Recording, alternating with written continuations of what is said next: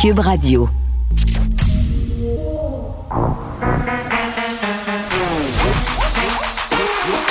Elle a une opinion sur tous les sujets. Pour elle, toutes les questions peuvent être posées. Geneviève Peterson. Cube, Radio. Salut tout le monde, bienvenue à l'émission. Hey, on commence tout de suite avec un dénombrement des cas de COVID aujourd'hui. On dirait que les statistiques aiment se jouer de nous. On est à 915 aujourd'hui, donc c'est une augmentation. Tu sais, j'aurais eu envie de vous annoncer que ça avait baissé euh, en bas des 700, mais non, il faudra encore euh, patienter pour ce faire. Cette courbe qui dure un peu longtemps, hein, peut-être euh, qu'on est rendu à la version plane de la courbe avec léger soubresaut, mais bon, il faudra patienter encore un peu. Cinq décès malheureusement de plus, le nombre d'hospitalisations qui est en baisse de 6, mais on se rappelle quand même qu'hier, on avait beaucoup de décès. On n'est pas sorti de l'auberge comme on dit, mais la vaccination continue d'aller bon train. Puis tantôt, là, ben, en fait, très bientôt, je vais parler avec Benoît Barbeau. On va faire une espèce de petit medley vaccinal qu'il y a eu plein de nouvelles entourant la vaccination qui sont sorties euh, ces, derniers jours, ces dernières heures, notamment est-ce qu'on va euh, être capable de vacciner les jeunes de 12 à 15 ans. On le sait, là, c'est quand même euh, un sujet qui est au cœur des préoccupations de bien des gens, notamment les parents, parce qu'on le sait, à l'école secondaire en particulier, c'est quand même assez problématique ce qui se passe, la distanciation sociale qui est souvent impossible et il y a le comportement des jeunes aussi, qui, malgré tout, même s'ils sont pleins de volonté, ben parfois font des petites entorses, hein, parce que c'est normal, euh, parce qu'à cet âge-là, parfois, on mesure pas très bien les conséquences de nos gestes. Puis aussi, parfois, ben sans faire exprès, tu sais, es avec tes amis, tu respectes la distanciation, tu es dehors, quand tout à coup, oups, une affaire intéressante sur le cellulaire fait qu'on laisse tomber les barrières et qu'on s'approche un peu trop. Mais juste avant, eh, je disais hier très ironiquement que j'étais un peu tannée euh, d'entendre parler de l'affaire Marie-Pierre Morin, mais euh, je continue euh, petit aparté là-dessus là, aujourd'hui parce que je trouve que quand il se passe des choses comme ça dans l'actualité, ce sont évidemment des grosses nouvelles qui sont en lien avec un mouvement très, très important qui a marqué la planète. Là, je parle du mouvement MeToo qui a donné lieu à toutes sortes de dénonciations. En ce sens-là, l'entrevue de Marie-Pierre Morin, tout le monde en parle, elle était très, très attendue. Mais je suis toujours curieuse de lire les chroniqueurs euh, après. Euh, pas les chroniqueurs nécessairement qui réagissent à chaud sur le coup, c'est valable aussi, mais je trouve que c'est intéressant de voir euh, au bout de trois, quatre jours, tu quand on a eu le temps de se faire une tête, de regarder les affaires aller, de lire un peu euh, qu'est-ce qui se dit, qu'est-ce qui se passe sur les médias sociaux par rapport à cette sortie-là, euh, de s'informer aussi par rapport aux spécialistes euh, de la gestion de crise ou des relations publiques sur les perceptions, de lire des chroniques sur, sur ce qui s'est passé finalement dimanche à Tout le monde en parle. Et je voulais attirer et l'attention sur la chronique de ma collègue José Legault aujourd'hui dans le Journal de Montréal. Très, très intéressante chronique euh, sur l'affaire Marie-Pierre Morin où on essaie d'aller un peu au-delà de cette affaire-là, c'est-à-dire de parler de violence et de parler d'accès, euh, de la façon dont on accepte les comportements violents pour toutes sortes de raisons. Euh, puis de notre propension souvent à s'en déresponsabiliser. C'est-à-dire, dans le cas de Marie-Pierre Morin, il y a la question de la consommation de l'alcool. Puis comment, en fait, ça justifie rien, tu sais, qu'on ne devient pas quelqu'un d'autre quand on consomme de l'alcool? Ça, c'est une chose. Et elle parle aussi, parallèlement à tout ça, du sujet de la violence dans l'espace public quand on, quand on exerce un métier public ou qu'on a des fonctions euh, dans le cadre, je sais pas moi, d'une organisation politique. Là, on pense entre autres hier à la démission de la ministre Marie-Ève Proux, euh, qui a démissionné suite à des allégations d'harcèlement psychologique dans son propre cabinet. Donc, elle parle de tout ça. Euh, Madame Legault dépasse euh, la question de Marie-Pierre Maurice. Très, très intéressant. Et il y a la chronique de Patrick Lagacé aussi, qui est vraiment, à mon sens, je vais le dire, là, selon moi, le clou dans le cercueil euh, de Marie-Pierre Morin. Il fait un rappel des faits. C'est très, très chirurgical. Euh, il se demande est-ce que ces faits-là, les faits qu'on reprocherait à Marie-Pierre Morin, sont de nature criminelle? Et vraiment, là, il fait un peu la recension de tout ce qu'on lui a reproché depuis que les dénonciations envers elle sont devenues publiques. Parce que, en tout cas, j'ai vraiment l'impression, en ce qui est trait à Marie-Pierre Morin, qu'en ce moment, le public, puis c'est ce que dit euh, Pat Lagacé dans sa chronique, le public, quand on parle de l'affaire Marie-Pierre Morin, voit tout de suite euh, l'agression envers Safia Nolin, euh, alors qu'il y, a toutes sortes d'autres affaires qui sont arrivées dans la foulée de ces dénonciations-là par rapport à Marie-Pierre Morin, d'autres gestes qui lui sont reprochés, d'autres propos à caractère raciste.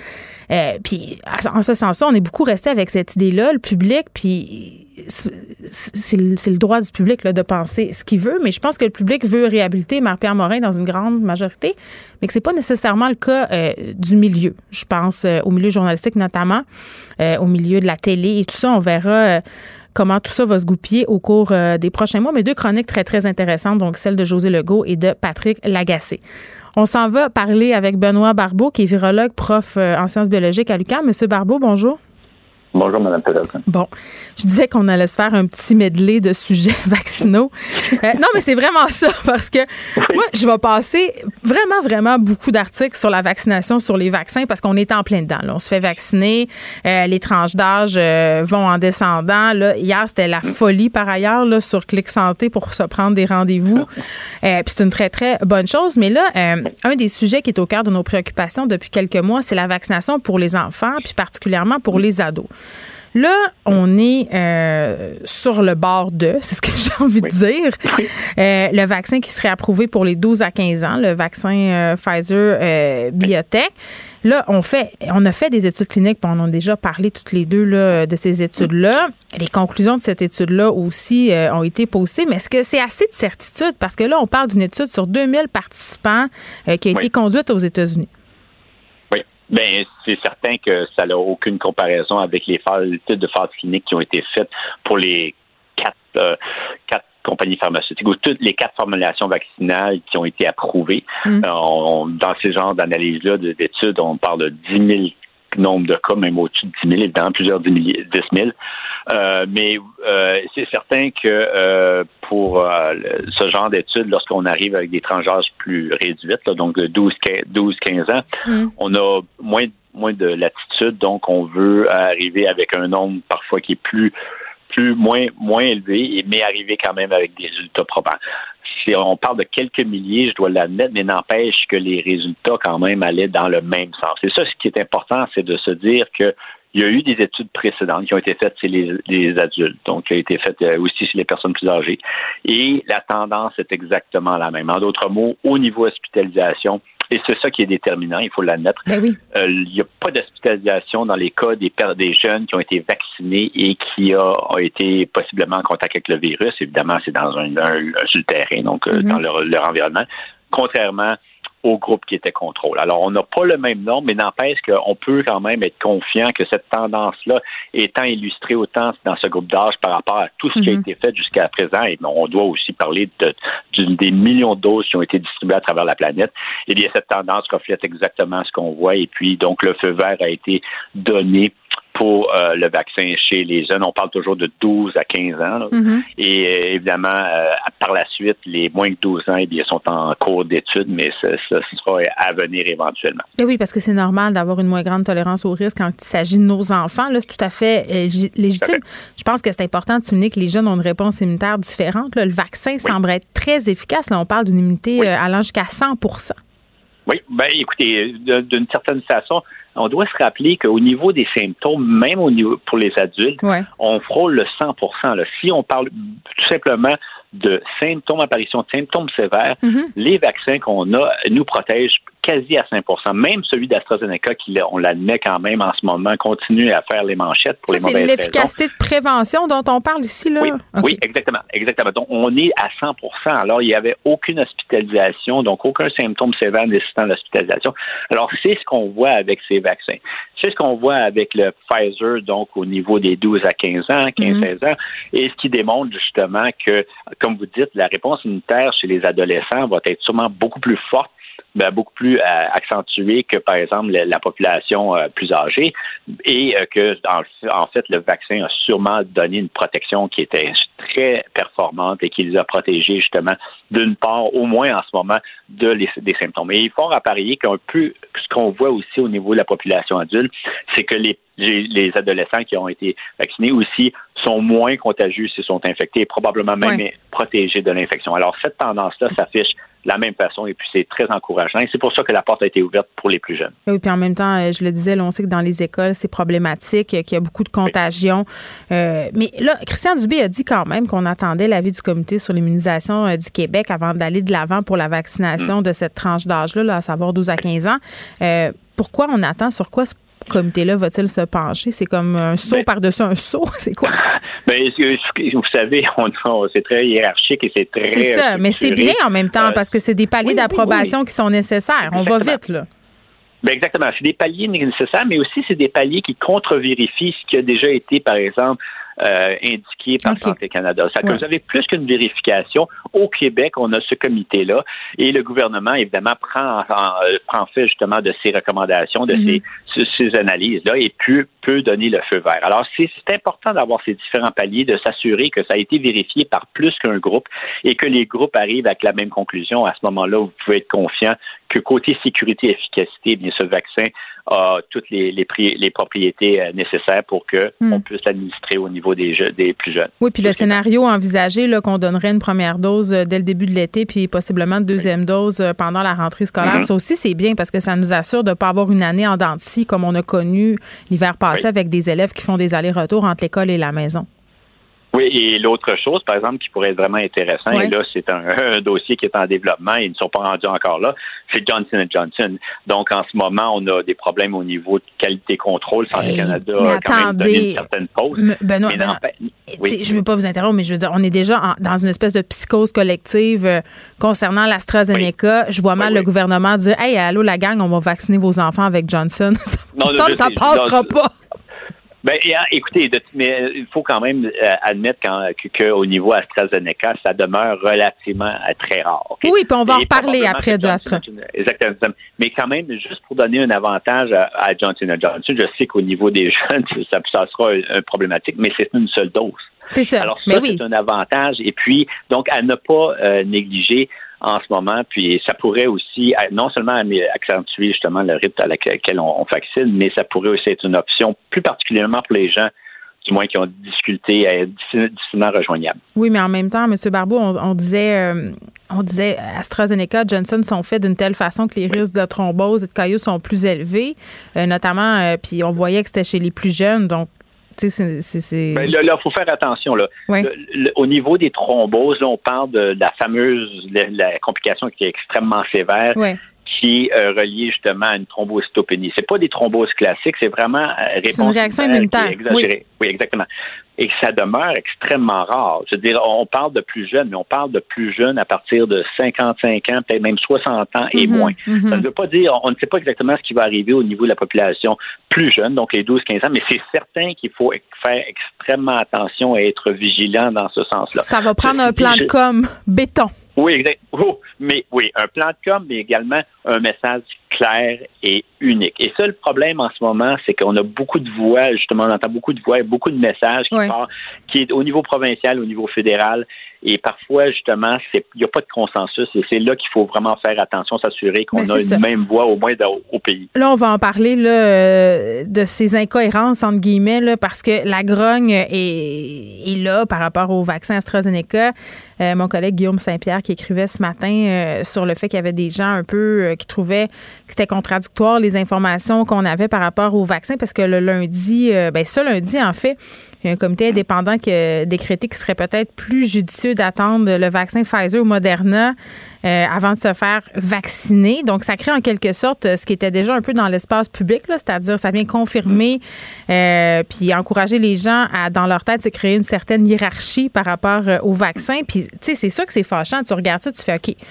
ça fait des mois qu'on nous dit, OK, AstraZeneca, c'est sécuritaire, puis que les experts nous mm-hmm. répètent que le risque est minime. Puis là, tu as le CCNI qui vient un peu tirer dans le pied de tout le monde, finalement. Bien, je crois que le CCNI a a vraiment choisi le mauvais moment et A, vraiment choisi les mauvais termes pour expliquer quelque chose qui pourrait être, euh, en tout cas, une information qui aurait pu être donnée de meilleure façon. Donc, commencer à hiérarchiser les, les, euh, les vaccins, leur donner un certain rang de rendement. On n'est vraiment pas dans cette situation et en fait, ça risque de créer plus de problèmes que d'en résoudre. L'autre point qui est important, c'est que d'une certaine façon, le CCNI, en tenant de tels propos, incite justement à responsabiliser chaque citoyen québécois et canadien. En d'autres mots, on leur dit, dépendamment de votre situation dans votre région, dans votre province, il serait peut-être préférable que vous attendiez ben, franchement, pour un deuxième vaccin. Si ça marche pas, euh, on s'entend-tu là que si moi je suis chez nous là, puis je ben c'est ça, je lis ça puis j'ai peur du vaccin puis je suis pas sûre de vouloir y aller. Ça vient de finir. Ben je lis ça puis je dis ben non, je vais attendre.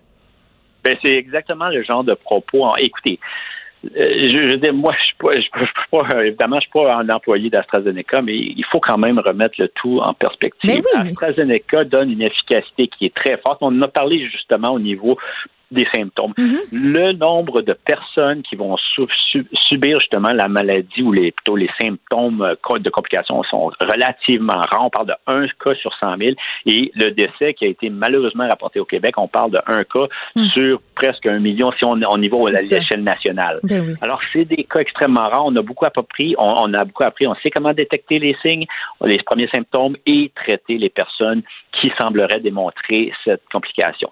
Mais de là, justement, au, que le CCNI, justement, nous propose un tel plan si vraiment, dépendamment de votre situation ou que vous-même, vous devez évaluer si votre, la situation de votre région ou de votre province est relativement basse en mm. nouveaux cas d'infection pour que vous optez d'attendre.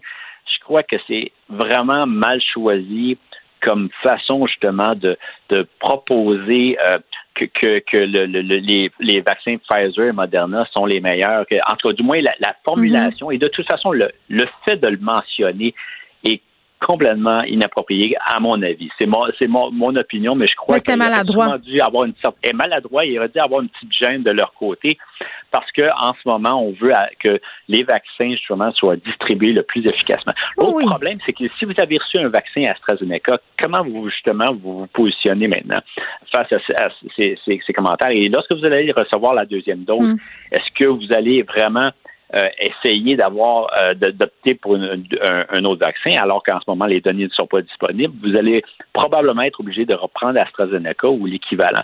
Alors il y a tellement, en fait, ça a créé beaucoup de confusion et de frustration auprès de la population. Et je crois que les propos étaient mal choisis et vraiment dans un moment extrêmement de. Ben, charnière, crucial. Alors qu'on dit en point de presse qu'il faut essayer de convaincre les gens autour de nous de se faire vacciner, qu'on fait des campagnes pour euh, essayer de motiver les gens à y aller, puis d'arrêter d'avoir peur aussi. Vraiment une sortie très, très maladroite. Il nous reste une minute, euh, Benoît, pour parler euh, d'un effet quand même surprenant de la vaccination pour ceux qui, ont, qui ont la COVID longue, qui verraient leurs symptômes vraiment amoindris. Alors là, dans ce cas-ci, on parle de peut-être des phénomènes anecdotiques. Euh, il y a quand même un certain nombre de personnes qui ont démontré une amélioration de leurs symptômes. Donc, on parle de la fameuse COVID longue. Euh, la, question, la question, évidemment, est, simple pourquoi justement on aurait une efficacité de ce vaccin? Et c'est quand même encourageant d'avoir un effet thérapeutique des vaccins en plus de l'aspect préventif. On croit que il y a deux possibilités si vraiment c'est confirmé. C'est d'une part, euh, les personnes qui éprouvent des symptômes de longue durée sont possiblement encore infectées et produisent une très petite quantité de virus qui n'est pas détectable par les tests actuels, ou encore la réponse immunitaire qui est engagée, qui se poursuit, qui est exagérée, eh bien, ce serait comme contrôlé par la, justement l'injection du vaccin qui réactive la réponse immunitaire et l'oriente justement d'une façon plus contrôlée face aux protéines euh, du virus. Alors, il y a ces deux possibilités-là qui circulent, mais on a besoin d'avoir de meilleures études pour confirmer que si oui ou non, les vaccins pourraient arriver justement à, améliorer la qualité de vie et venir à bout justement de, cette, euh, de ces symptômes. Alors, mais c'est très encourageant. Benoît Barbeau, merci. Benoît qui est virologue et professeur à l'UQAM. Geneviève Peterson. Une animatrice pas comme les autres. Cube Radio. Et on est avec Nicole Gibault. Nicole, salut. Bonjour Geneviève. Bon, on s'était parlé là, euh, il y a quelques mois d'un psychoéducateur qui avait ramené une fillette euh, d'Afrique pour en faire euh, visiblement son esclave sexuel. Il appelait même sa mère pour se plaindre là, quand elle n'obtempérait pas à ses désirs. Il lui faisait signer des contrats comme quoi il devait se soumettre tout le temps à ses désirs. et en échange de tout ça, il donnait de l'argent à sa mère pour qu'elle ait accès à de l'eau potable. Là, la poursuite demande jusqu'à 15 ans de pénitencier pour, pour lui. Puis c'est ça. Là, on, on fait un retour euh, sur cette affaire-là parce que, écoute, ça avait, puis ça, ça continue encore de, révolter bien des gens. Ben, ça continue à révolter, surtout, euh, les faits révoltent, sont répugnants, sont horribles. Euh, c'est absolument dégueulasse. On se pense en 20, en 2021 ou en 20, que ce soit en l'an 2000. Que quelque chose du genre nous arrive euh, et qu'on on fasse qu'on l'ait pas vu passer. Il changé contre de l'eau, là. Euh, non, mais on l'a même pas vu passer, cet enfant-là, comment s'est-elle rendu au Canada de cette façon-là? Bon. On l'a, euh, et, et c'est par hasard parce que euh, on faisait une enquête sur la pornographie juvénile. On pensait jamais qu'il y avait une esclave euh, dans cette maison-là. Elle faisait trois ans, les voisins n'ont rien vu. en tout cas, bon, c'est ce qu'on appelle que le filet de sécurité n'a pas fonctionné du tout, là, parce que c'est quand même une mineure, un enfant de 8 ans là, qui, qui se promenait dans le j'imagine. En tout cas, c'est désolant. Mais oui, la couronne euh, demande 15 ans et euh, je suis très heureuse que la couronne demande 15 euh, ans. Mais c'est fort des enseignements, on en parle depuis longtemps, depuis depuis 2020 ensemble, qu'il y a un arrêt de la Cour suprême qui est très fort. C'est l'arrêt Friesen. L'arrêt Friesen, là, on va voir que le juge, je suis certaine, il va l'appliquer. Il n'y a, même pas le choix, c'est la Cour suprême. Et le juge, la Cour suprême dit dans ça, allez-y des sentences de 10, et je cite, là, de 10 à 15 ans ne devraient même pas être écartées maintenant, de 10 mhm. à 15 ans. Donc, fort de ces enseignements-là, avec les faits qu'il y a là, qui sont maintenant d'une atrocité, là, tout ce qui a fait sa vulnérabilité, sa mère voulait de l'eau pour vivre et elle a dû, pour des raisons X, on la jugera pas, vendre son enfant. Elle veut. Hmm. C'est épouvantable. La euh, puis c'est un psychoéducateur. On va juste pas oublier ça, là, que Villemer est un psychoéducateur. Puis on ajoute à ceci, il se représente seul, il a le droit, mais je peux-tu dire que il n'y a absolument aucun remords, ce monsieur-là. Il trouve ça long, puis il est bien tanné d'être en prison. Oui, c'est les procédures, euh, parce qu'il est dans détention préventive, ce pauvre petit chat. Mais ben oui, C'est fatigant. Il y a d'autres choses à faire, dit-il. Oui, j'imagine. Comme quoi? S'acheter un autre euh, enfant en Afrique?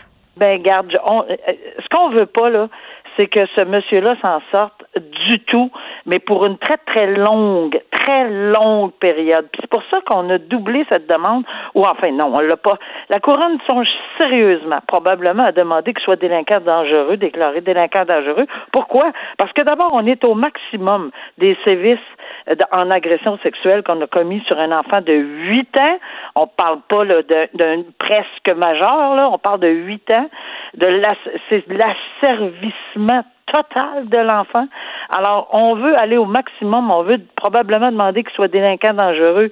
Et j'y vois aucun problème. C'est le genre de dossier où ça, ça nous on n'aurait pas d'objection à jeter la clé là. Tu sais c'est comme il veut pas mais surtout avec le discours qui tient non mais il le reconnaît pas. Moi quelqu'un qui a du remords qui s'excuse même à la dernière limite etc mais non là je, c'est presque baveux. Je m'excuse de mais t'as raison. C'est presque c'est déplacé de se présenter devant la cour puis de dire ben j'ai d'autres choses à faire, j'ai une autre vie. J'ai une autre vie. Non, tu es en prison parce que tu as fait t'as, as eu un esclave de huit ans au Canada pendant trois ans de temps et que tu vas euh, nécessairement écoper d'une très longue période de détention. Mm. Alors, si on le déclare délinquant dangereux, ben là, il n'y a pas de mm. période de détention fixe, c'est-à-dire qu'il pourrait rester dans 15, 20 puis 30 ans. Il n'y a, rien de fixe comme tel. Oui, on va le reviser mm. régulièrement, mais c'est, c'est pas quelque chose qui euh, c'est le plus haut, le plus, le plus gros, la plus grosse peine qu'il pourrait pas recevoir, c'est d'être déclaré délinquant dangereux avec une très forte peine de 10 à 15 ans. On verra bien euh, comment le juge va, va, réagir dans ce dossier-là, mais il met rien dans son jeu, là. Hmm. Rien pour l'aider, mais rien. Tu sais, Nicole, euh, on dirait que ça nous rentre pas dans la tête que l'esclavagisme, ça existe au Canada en 2021, mais c'est le cas, euh, tu sais, bon, là, on a le cas d'une jeune fille qui a été exploitée sexuellement par un homme, mais il faut pas oublier toutes les, et puis il y a eu des reportages là-dessus en quantité, là, des aides familiales qui ont été rentrées au Canada via le via l'aide d'un d'un programme fédéral du gouvernement euh, qui travaillent des heures absolument indues puis qui souvent se font agresser sexuellement euh, par les personnes euh, qui les embauchent, qui se font exploiter aussi physiquement, qui se font harceler. ça existe chez nous. C'est ça se passe là là. Et toutes ces situations-là sont, c'est évidemment, c'est épouvantable. Mais là, on, on parle de du maximum. de l'ultra maximum, là. Un enfant de 8 ans, là. On comprend les autres situations mm. et que oui, ça doit être. Il n'y a aucune personne qui devrait être toute personne devrait être imputable de ce genre de mm. geste, que soit adulte, euh, d'un autre pays qu'on fait qui, qui nous aide dans les travaux, etc. Peu importe, peu importe. Mais là, un enfant de 8 ans, non. On revient euh, sur ces fameuses dénonciations qui ont lieu sur les médias sociaux. Il y a un, étudiant, pardon, de l'Université Concordia qui poursuit en diffamation de Montréalaise qui a allégué sur les médias sociaux qu'il l'avait agressé sexuellement, lui demande 60 000 en dommages et intérêts, dit que sa réputation a été entachée. Euh, ce qu'elle a dit, cette, euh, cette personne-là, c'est que l'accusé en question, ben, le présumé accusé, il y a même pas, en tout cas, je sais plus comment, je sais plus comment les appeler. oui, c'est ça, on, ne sait plus. Euh, lui aurait agrippé la poitrine. lui, il, il, nie ça. Il dit que c'est jamais arrivé. Il lui a demandé d'enlever la publication. Il n'a jamais voulu. Et là, c'est ça, il la poursuit. Oui, oui, c'est une poursuite civile. Alors, c'est un dé, c'est, lui est requérant, l'autre personne va être. Alors, oui, 60 000 de dommages. Puis c'est ça le problème, c'est que euh, euh, quand on fait des dénonciations, il faut assumer les conséquences. Ça, c'est une des conséquences qui peut arriver. Mm-hmm. on le fait avec son nom aussi. C'est ça. Alors, c'est pas ici, on parle pas dehors de tout doute raisonnable, on parle d'une preuve par prépondérance de mm-hmm. preuve. Mm-hmm. Et qui m'a interpellé dans ce dossier-là aussi, c'est que apparemment, et c'est je lis euh, parce que c'est entre guillemets. Alors on dit la c'est ce qui est allégué par lui. En, en, parlant de la jeune fille, la, de, la défendresse, qui est elle, demande à tous ses amis de partager et encourager ceux-ci à répandre de fausses rumeurs. Mais là, on a un problème. Puis ça, c'est entre guillemets, c'est pas le journaliste semble rapporter euh, mhm. les propos qu'il a lus dans la requête introductive d'instance. Alors, on verra comment ça va être euh, discuté devant la Cour, mais oui, ça prend une faute, un dommage, un lien de causalité. Puis si elle a évidemment euh, fait ce genre de, de, de, de dénonciation à tort mhm. et qu'elle elle a brimé les vraiment cette personne-là en souffre et a des dommages, ben oui, il peut avoir un lien de causalité, puis elle peut être euh, trouver euh, responsable de payer des dommages à ce monsieur-là. Nicole, merci. Et euh, ça m'amène à parler d'un truc que j'ai vu dans le devoir ce matin. bon, par rapport toujours à cette histoire de Marie-Pierre Morin, un nouveau hashtag, j'ai changé moi aussi en réponse à la place qu'ont les présumés agresseurs dans l'espace public. Il y a des gens qui sont pas contents qu'on donne la parole à des personnes qui font l'objet d'allégations. Euh, cette lettre-là, là, qui a été publiée dans la section ID signée par Alexandra Dupuis, Mélanie Lemay, euh, Zoyanne Côté et Jessie Nadeau euh, parle d'une reprise de contrôle du discours. Là. Et à ce sujet, il y a une page qui a été créée sur Instagram, mais pas une page, un compte qui s'appelle J'ai changé moi aussi. Et vraiment, l'objectif, c'est de montrer que les agresseurs ne sont pas les seules personnes à changer lorsque ces dernières commettent des actes violents, c'est-à-dire que les victimes aussi s'en trouvent changées, souvent euh, évidemment, doivent vivre avec les conséquences de leurs gestes, euh, des gestes qui ont été posés envers elles jusqu'à la fin euh, de leur jour. Et tu sais, je regarde ça aller, puis le nombre d'abonnés grossit de minute en minute, puis il y a des témoignages un peu comme on avait vu cet été dans la foulée des dénonciations. Et tu sais, il y a deux affaires là-dedans. La première, c'est évidemment avec ce qu'on a vu avec dit son nom, on se dit c'est risqué, ces personnes-là s'exposent à des poursuites, puis c'est dommage parce que quand tu prends la parole publiquement comme ça, la dernière chose dont tu as besoin, c'est de retrouver, te retrouver devant les tribunaux pour aller te défendre par rapport à ce que tu dit sur les médias sociaux. Mais quand même, ça demeure excessivement problématique qu'on en vienne à utiliser des plateformes comme ça pour partager nos histoires parce que euh, les victimes ont l'impression de ne pas être entendues. à un moment donné, il va falloir se questionner euh, pourquoi euh, les victimes ont l'air de penser que le système de justice ne fonctionne pas, ne va pas les écouter? Puis tantôt, je vais vous le dire, on va parler avec Brigitte Jobin, qui est une survivante de la violence conjugale. elle, pour elle, le système a fonctionné. À un moment donné, il faudra mettre de l'avant ces histoires-là qui fonctionnent et se demander aussi pourquoi pourquoi on donne la parole euh, dans l'espace public à des gens qui font l'objet d'allégations terribles, euh, pourquoi on leur pardonne aussi facilement? Puis là, je vise pas particulièrement Marie-Pierre Morin, on l'a vu dans bien des cas. On a tendance à passer à un autre appel euh, très, très rapidement, mais les victimes, elles, restent avec leurs histoires et n'en ont pas souvent de tribune. Donc ça aussi, il faudrait peut-être y voir. Vous écoutez Geneviève Peterson. Cube Radio. Pour développement dans le dossier de l'archevêché de Montréal qui se penche sur les cas d'abus sexuels dans son organisation. Il y a un point de presse euh, ce matin avec euh, l'ombudsman de Montréal. On jase de tout ça avec Alain Pronkin qui est spécialiste des nouvelles religieuses. Alain, salut. Oui, bonjour Geneviève. ça fait longtemps qu'on ne s'est pas parlé, je m'ennuyais. Bon, ben écoute, ben, appelle-moi plus souvent. écoute, juste euh, peut-être faire un petit, une petite récapitulation de ce dossier-là là, pour qu'on sache un peu où se situer. Oui, exact. OK. Ça part, il y a un prêtre, Brian Boucher, qui a mhm. agressé sexuellement des enfants, qui a été condamné à huit ans de prison. On part de ça. L'archevêque de Montréal, Monseigneur Despines, mm-hmm. décide à ce moment-là il faut que j'aille au fond des choses. Qu'est-ce qui est arrivé dans ce dossier-là? Il mandate la juge retraitée, euh, Mme Capriolo, et elle fait une enquête là-dessus. Qu'est-ce qui s'est passé? Où est-ce qu'on a échappé le ballon? À la fin, elle fait des recommandations à Monseigneur Lépine et Monseigneur Lépine décide d'appliquer les recommandations. Je pense qu'il y a au-delà de 30 recommandations, puis il y en a mis 15 en vigueur pour dire on va partir un système indépendant. Parce que ce qu'on s'est rendu compte dans l'affaire de Brian Boucher, mhm. moi j'appelle ça la nébuleuse des plaintes. C'est que les gens se plaignent, il n'y a pas quelqu'un qui fait vraiment une plainte officielle. Tout le monde enquête un peu, tout le monde fait un petit de tout le monde camoufle, on arrête, on repart. Et ça aboutit à ce que c'est devenu quelqu'un qui agressait systématiquement des enfants. Bon. Là, la première étape, c'est de dire, bon, on va créer le poste d'ombudsman. Bon, un ombudsman, comme la plupart des gens l'entendent, c'est quelqu'un qui est indépendant du pouvoir et qui peut agir d'une certaine façon à sa guise. Quand on voit l'ombudsman euh, au gouvernement du Québec ou mhm. pour les justiciables, on s'attend à ça. Bon, là, on a un ombudsman et on nous le présente comme étant quelqu'un d'indépendant de l'Église. Parfait. Euh, je, je, suis bien d'accord. Sauf que il faut regarder qu'est-ce qu'on veut dire par ombudsman indépendant. Dans ce cas-là, ombudsman indépendant, c'est que c'est une, avocate, Maître Kirouac, mhm. qui dit je suis indépendante pour la simple et bonne raison que je suis dans aucun organisme religieux, je suis dans aucune paroisse parce que je suis juive. Elle dit mon indépendance, elle est là, j'ai rien à voir avec le pouvoir religieux. Et le pouvoir religieux ne peut pas euh, l'excommunier, qui est la sanction ultime en religion. Bon. Mhm.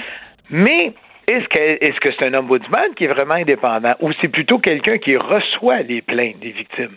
Moi, c'est dans la deuxième étape. Elle reçoit les plaintes des victimes quand tu une plainte et ce qu'elle doit faire, elle doit l'envoyer à un comité aviseur qui lui est présidé par quelqu'un qui est nommé par l'archevêque, un religieux nommé par l'archevêque, et qui a cinq personnes laïques qui composent les membres.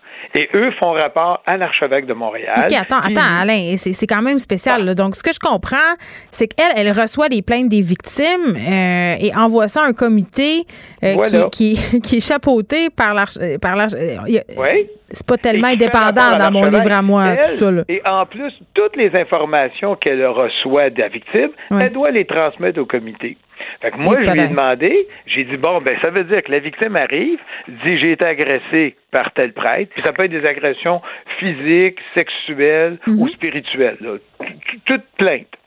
Elle apprend ça et elle envoie ça. Elle est obligée d'envoyer toutes les informations, même confidentielles. Le comité aviseur, lui, fait son enquête après ça. On fait ci, on fait ça. pourquoi, excuse-moi, pourquoi c'est un comité aviseur qui fait l'enquête? Pourquoi ah, c'est pas, la police? OK. Ben, ah, elle peut aussi suggérer la police. Dans le cas de mineurs, je pense qu'ils sont obligés. Mais, la personne... Mais ce comité aviseur-là, tu as un ancien policier retraité, mhm. tu as euh, une, victime, tu as, quand même des psychologues, tu as quand même. OK. Fait que des, gens, relativement indépendants, évidemment, qui font partie d'autres professionnels. Oui, mais moi, c'est toujours le, caractère d'indépendance, qu'ils sont obligés de faire rapport à l'archevêque. Tout ce qu'ils ont, ils sont obligés de l'envoyer. Et l'archevêque, lui, est-ce qu'il est tenu par ses assureurs? À te faire dévoiler ça, parce que c'est ce que j'ai demandé à Maître Kirouac. J'ai dit, puis elle l'a jamais nié. Donc, si elle reçoit une victime qui se plaint, tout ce que va dire la victime peut se retrouver éventuellement dans les mains de l'assureur euh, du diocèse. La difficulté est là. L'indépendance, c'est de dire non, ce que vous me dites reste dans mon bureau d'ombudsman. Est-ce que ce n'est pas le cas? C'est ça qui est. Ben, c'est excessivement problématique et c'est pas tellement euh, tentant d'aller porter plainte quand on sait ça, peut-être pour plusieurs victimes. Deux. Oui, parce que euh, tu t'attends que la personne à qui tu vas te confier va dire oui, je le garde pour moi, mon mhm. dossier, et je vais faire la plainte après. Tu t'attends à ça. Oui, puis en même temps, un, des trucs qu'on a reproché à l'Église euh, dans toutes ces histoires d'agression sexuelle, c'est d'avoir gardé le secret, d'avoir préservé des gens. Je pense que de la part du public, là, on s'attend à une certaine transparence. Elle est où cette transparence Est-ce que, est-ce que l'ombudsman va être dans l'obligation de révéler, de faire des rapports publics sur, euh, sur les tenants et aboutissants de ces démarches? OK. C'est ce qu'elle nous a dit. Elle va faire un rapport statistique une fois par année. Ben, elle ne donnera pas les noms des victimes, j'espère, là. mais ça va plutôt être un rapport statistique. Il y a eu tant de plaintes, euh, tant de choses qui sont retrouvées au bureau de mm. l'archevêque, qui a pris des mesures appropriées, et elle va pouvoir accompagner la victime lors du procès canonique. Parce que ça, c'est nouveau. C'est un point que j'ai toujours euh, soulevé. Qu'est-ce qui se passe dans un procès à l'Église? On ne sait jamais. Ben elle, elle va pouvoir accompagner la victime dans ce procès-là parce qu'il y a des victimes qui ont dit que ça a été trop, très traumatisant de se retrouver devant ces, ces, ces procès-là. C'est comme le tribunal militaire. Tu sais, on remet en question euh, beaucoup ça aussi dans la dans la, la foulée des agressions sexuelles dans l'armée canadienne, le fait d'avoir une espèce de, de tribunal indépendant, un microclimat, les gens de l'armée qui juste, c'est comme en dehors du monde là, puis c'est la même vision en, ce qui concerne euh, le Vatican. À un moment donné, c'est sûr que c'est on parle d'indépendance, on parle de transparence. C'est clair que c'est pas en faisant des procès canoniques qu'on va arriver à quelque chose, à mon sens. Et l'autre difficulté qu'il y a avec ça, euh, ça, c'est difficile à situer. C'est que le pape a toujours dit à ses évêques, vous devez rencontrer les victimes. Et Là, on se rend compte, l'archevêque ne rencontre plus les victimes. Il a délégué son pouvoir à l'ombudsman qui reçoit les plaintes, qui envoie ça à un comité aviseur, hmm. et lui, il rencontre pas les victimes. Et je me pose la question, et je l'avais posée euh, souvent, c'est de dire, écoute, l'évêque, il représente qui? Son paroissien qui est victime d'agression par son prêtre, son prêtre, ses assureurs ou le Vatican. mais le problème, c'est qu'il représente tout le monde. c'est ça. Et c'est, il est toujours en perpétuel conflit d'intérêts. Mais là, il ne le règle pas parce que toute l'information qui va être dite à l'ombudsman risque de se retrouver chez lui. Et, c'est ça, c'est où tu fermes la porte en disant les informations que l'ombudsman a, personnelles ou privées, restent à l'ombudsman. Qui, lui, avec son équipe, avec les psychologues, avec les experts. Puis ça, c'est très bien qu'il y ait tout ça. Va dire, écoute, l'information reste chez nous. Oui. Ben, ben c'est ça. Le, puis là, dans, dans ce qui a été euh, discuté, est-ce qu'il y a quelque chose qui concerne les communautés religieuses? Voilà, ça, c'est l'autre gros problème. Les communautés religieuses, non. Parce que les communautés religieuses sont séparées du diocèse. Le diocèse ne peut agir que dans sa juridiction, qui est ses prêtres qui sont en paroisse. Les communautés religieuses, la seule chose qu'ils peuvent faire, c'est s'il y a une plainte, ben, ils vont appeler le supérieur de la communauté religieuse en disant, regarde, il y a une plainte contre ton prêtre qui est là. Mais il n'y a rien qui se passe. Et c'est ça la différence avec la France, parce qu'en France, il y a la commission sauvée. Hmm. Et la commission sauvée, on a réussi à mettre les communautés religieuses, les évêques, tout ce qui s'appelle religieux ensemble pour faire une enquête avec 30 spécialistes indépendants de l'Église qui n'ont rien à voir avec l'Église. Oui, puis on a eu, euh, je sais pas si tu te rappelles, ben tu t'en rappelles, Alain, on avait discuté ensemble d'un, d'un, dossier où c'était des religieuses qui s'étaient plaintes d'avoir été agressées sexuellement euh, par, par des prêtres, parce que ça aussi, c'est une situation euh, particulière. Mais si ça se passe dans une communauté religieuse, à ce moment-là, l'ombudsman n'a rien à voir. Mais si la religieuse a été agressée par un prêtre en paroisse, là, l'ombudsman va faire quelque chose. Parce que l'ombudsman, sa juridiction, c'est vraiment majeur ou mineur. Ça veut dire les jeunes comme mm. les majeurs de toute époque. Ça veut dire que si l'agression a eu lieu en 1950, elle peut s'en occuper. Parce que ça, c'était une autre crainte des gens. Ils disaient, mm. oui, mais c'est-tu juste à partir de 2021 que ça s'applique? Non. Fait que c'est rétroactif. OK. Euh, puis là, tu parlais de Brian Boucher euh, tantôt. C'est quand même, euh, je pense qu'il faut le redire, là, jamais de plaintes formelles qui sont faites par les victimes. Ça, ça complique énormément le travail parce que quand les dossiers sont menés toujours à partir d'observations qui sont menées par le, personnel religieux, là, je sais pas comment les appeler, là, les, gens qui travaillent à l'église, ben, l'obusman ne peut plus rien faire, en quelque sorte. Tant que ça reste une nébuleuse, c'est difficile d'agir.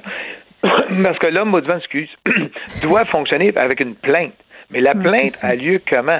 Si c'est le prêtre qui parle à un autre prêtre qui dit As-tu vu son comportement? Il était de même, il était de même. Parce que mm. Brian Boucher, là, ça a commencé quand il était au séminaire quand il était au grand séminaire de Montréal. Dans sa formation. C'est Monseigneur Ouellette, qui est rendu cardinal à Rome, qui était là à cette époque-là. Mm. Et déjà, ses problèmes de comportement étaient là.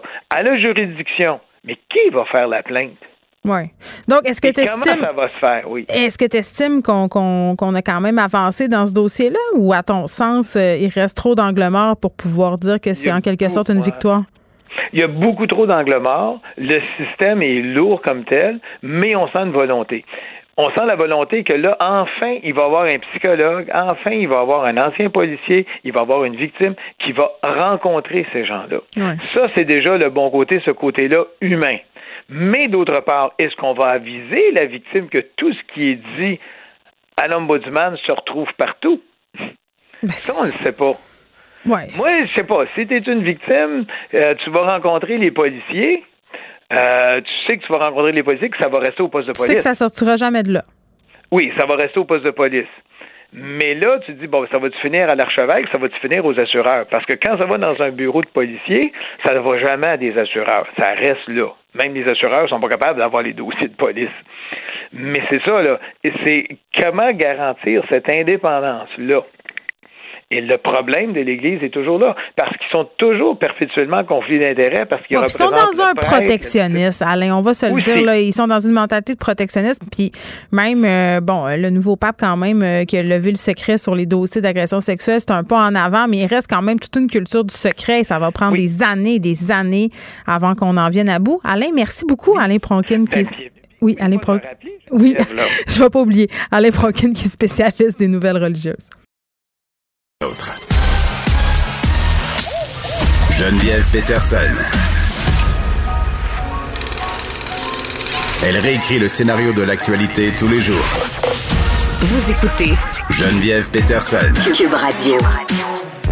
Un article vraiment très touchant ce matin euh, dans la presse. Un article aussi euh, qui met en lumière euh, différentes facettes de la violence conjugale. On le sait depuis malheureusement qu'on a connu cette vague de féminicide. On a eu quand même plusieurs sorties publiques de victimes, de survivants de la violence conjugale. Et je trouve ça toujours tellement pertinent de les entendre, ces femmes-là, d'entendre leurs histoires, d'entendre aussi à quel point la victime de violence conjugale, la survivante de violence conjugale ne correspond pas toujours au cliché qu'on s'en fait. Ça peut arriver à tout le monde, à toutes les femmes, et je les trouve tellement, tellement fortes et courageuses de prendre la parole. Euh, puis, bon, cet article-là, ce matin, nous racontait l'histoire de Brigitte Jobin. Elle est là, elle est avec nous. Elle est survivante de violence conjugale. Brigitte, salut. Salut. Euh, Brigitte Jobin qui a dû attendre quatre ans avant de voir son ex-conjoint être trouvé coupable de nombreux chefs euh, d'accusations, dont agression sexuelle armée ayant causé des lésions, menaces de mort. Brigitte, euh, vous avez été en relation avec euh, cet homme-là, Jody Matthew Burke, euh, pendant quand même un petit bout de temps. Il a tenté de vous cacher son passé douteux. Pouvez-vous nous raconter un peu comment vous l'avez rencontré et les débuts de votre relation? Oui, on s'est rencontrés. en fait, M. Burke a été engagé au gym où moi je m'entraînais à Montréal. Puis c'est comme ça en fait qu'on s'est rencontrés. Mais quand il s'est présenté, il s'est pas présenté sous son vrai nom. Ça a pris euh, environ quatre semaines avant que je sache son vrai nom, euh, puis un autre quelques semaines avant que je connaisse son passé. Ben c'est ça. À quel moment vous réalisez justement qu'il n'opère pas, si on veut, sous son vrai nom, puis qu'il vous a caché pas mal de choses finalement sur son passé? C'est quand on est allé à l'hôpital, puis que je l'ai entendu appeler son père, puis dire, euh, en fait c'est un anglophone, puis il dit Hi Dad, it's, Jody. Puis moi c'était la première fois que j'entendais le prénom Jody. Mm-hmm. Alors, euh, en fait, ce que j'ai fait, c'est que je suis retournée chez moi, puis j'ai fait une recherche Google pour essayer d'en savoir plus, euh, en fait, du pourquoi il m'avait caché son vrai nom. Puis qu'est-ce que vous avez trouvé quand vous avez fait cette recherche-là? Quand j'ai fait ma recherche, en fait, j'ai trouvé des articles qui dataient de sa dernière condamnation en Colombie-Britannique pour des pour des faits similaires, en fait, là, pour la violence conjugale, l'agression sexuelle. Mm-hmm. Puis euh, il y avait aussi un. En fait, c'est plus disponible en ligne maintenant, mais je peux lire un peu le résumé de tout le procès qu'il y avait eu. Euh, Là-bas. Oui, c'est ça, parce que je comprends que c'est un homme euh, qui habitait dans l'ouest du pays, qui s'est revenu par ici à un moment donné. Euh, mais néanmoins, il y avait quand même des détails qui avaient, si on veut, semé le doute dans votre esprit. je lisais dans l'article que lors de vos premières relations sexuelles, vous étiez rendu compte qu'il portait un bracelet GPS à la cheville. Évidemment, vous lui avez posé des questions à ce moment-là. Oui, en fait, avant même que je lui pose la question, lui m'a expliqué euh, son bracelet à la cheville. En fait, c'est là qu'il m'a avoué qu'il n'habitait pas chez son frère comme il m'avait fait croire, qu'il habitait en maison de transition, puis que son bracelet à la cheville s'était relié à des histoires de gangs de rue en Alberta, mais que j'avais pas à m'inquiéter que personne viendrait me faire du mal ici. Mm-hmm. Bon, là, il porte un bracelet à la cheville. Vous avez rencontré euh, son agente de libération conditionnelle. Puis, mettons que cette femme-là, euh, vous n'avez pas dressé un portrait très juste de qui était euh, Jody Matthew Burke, là?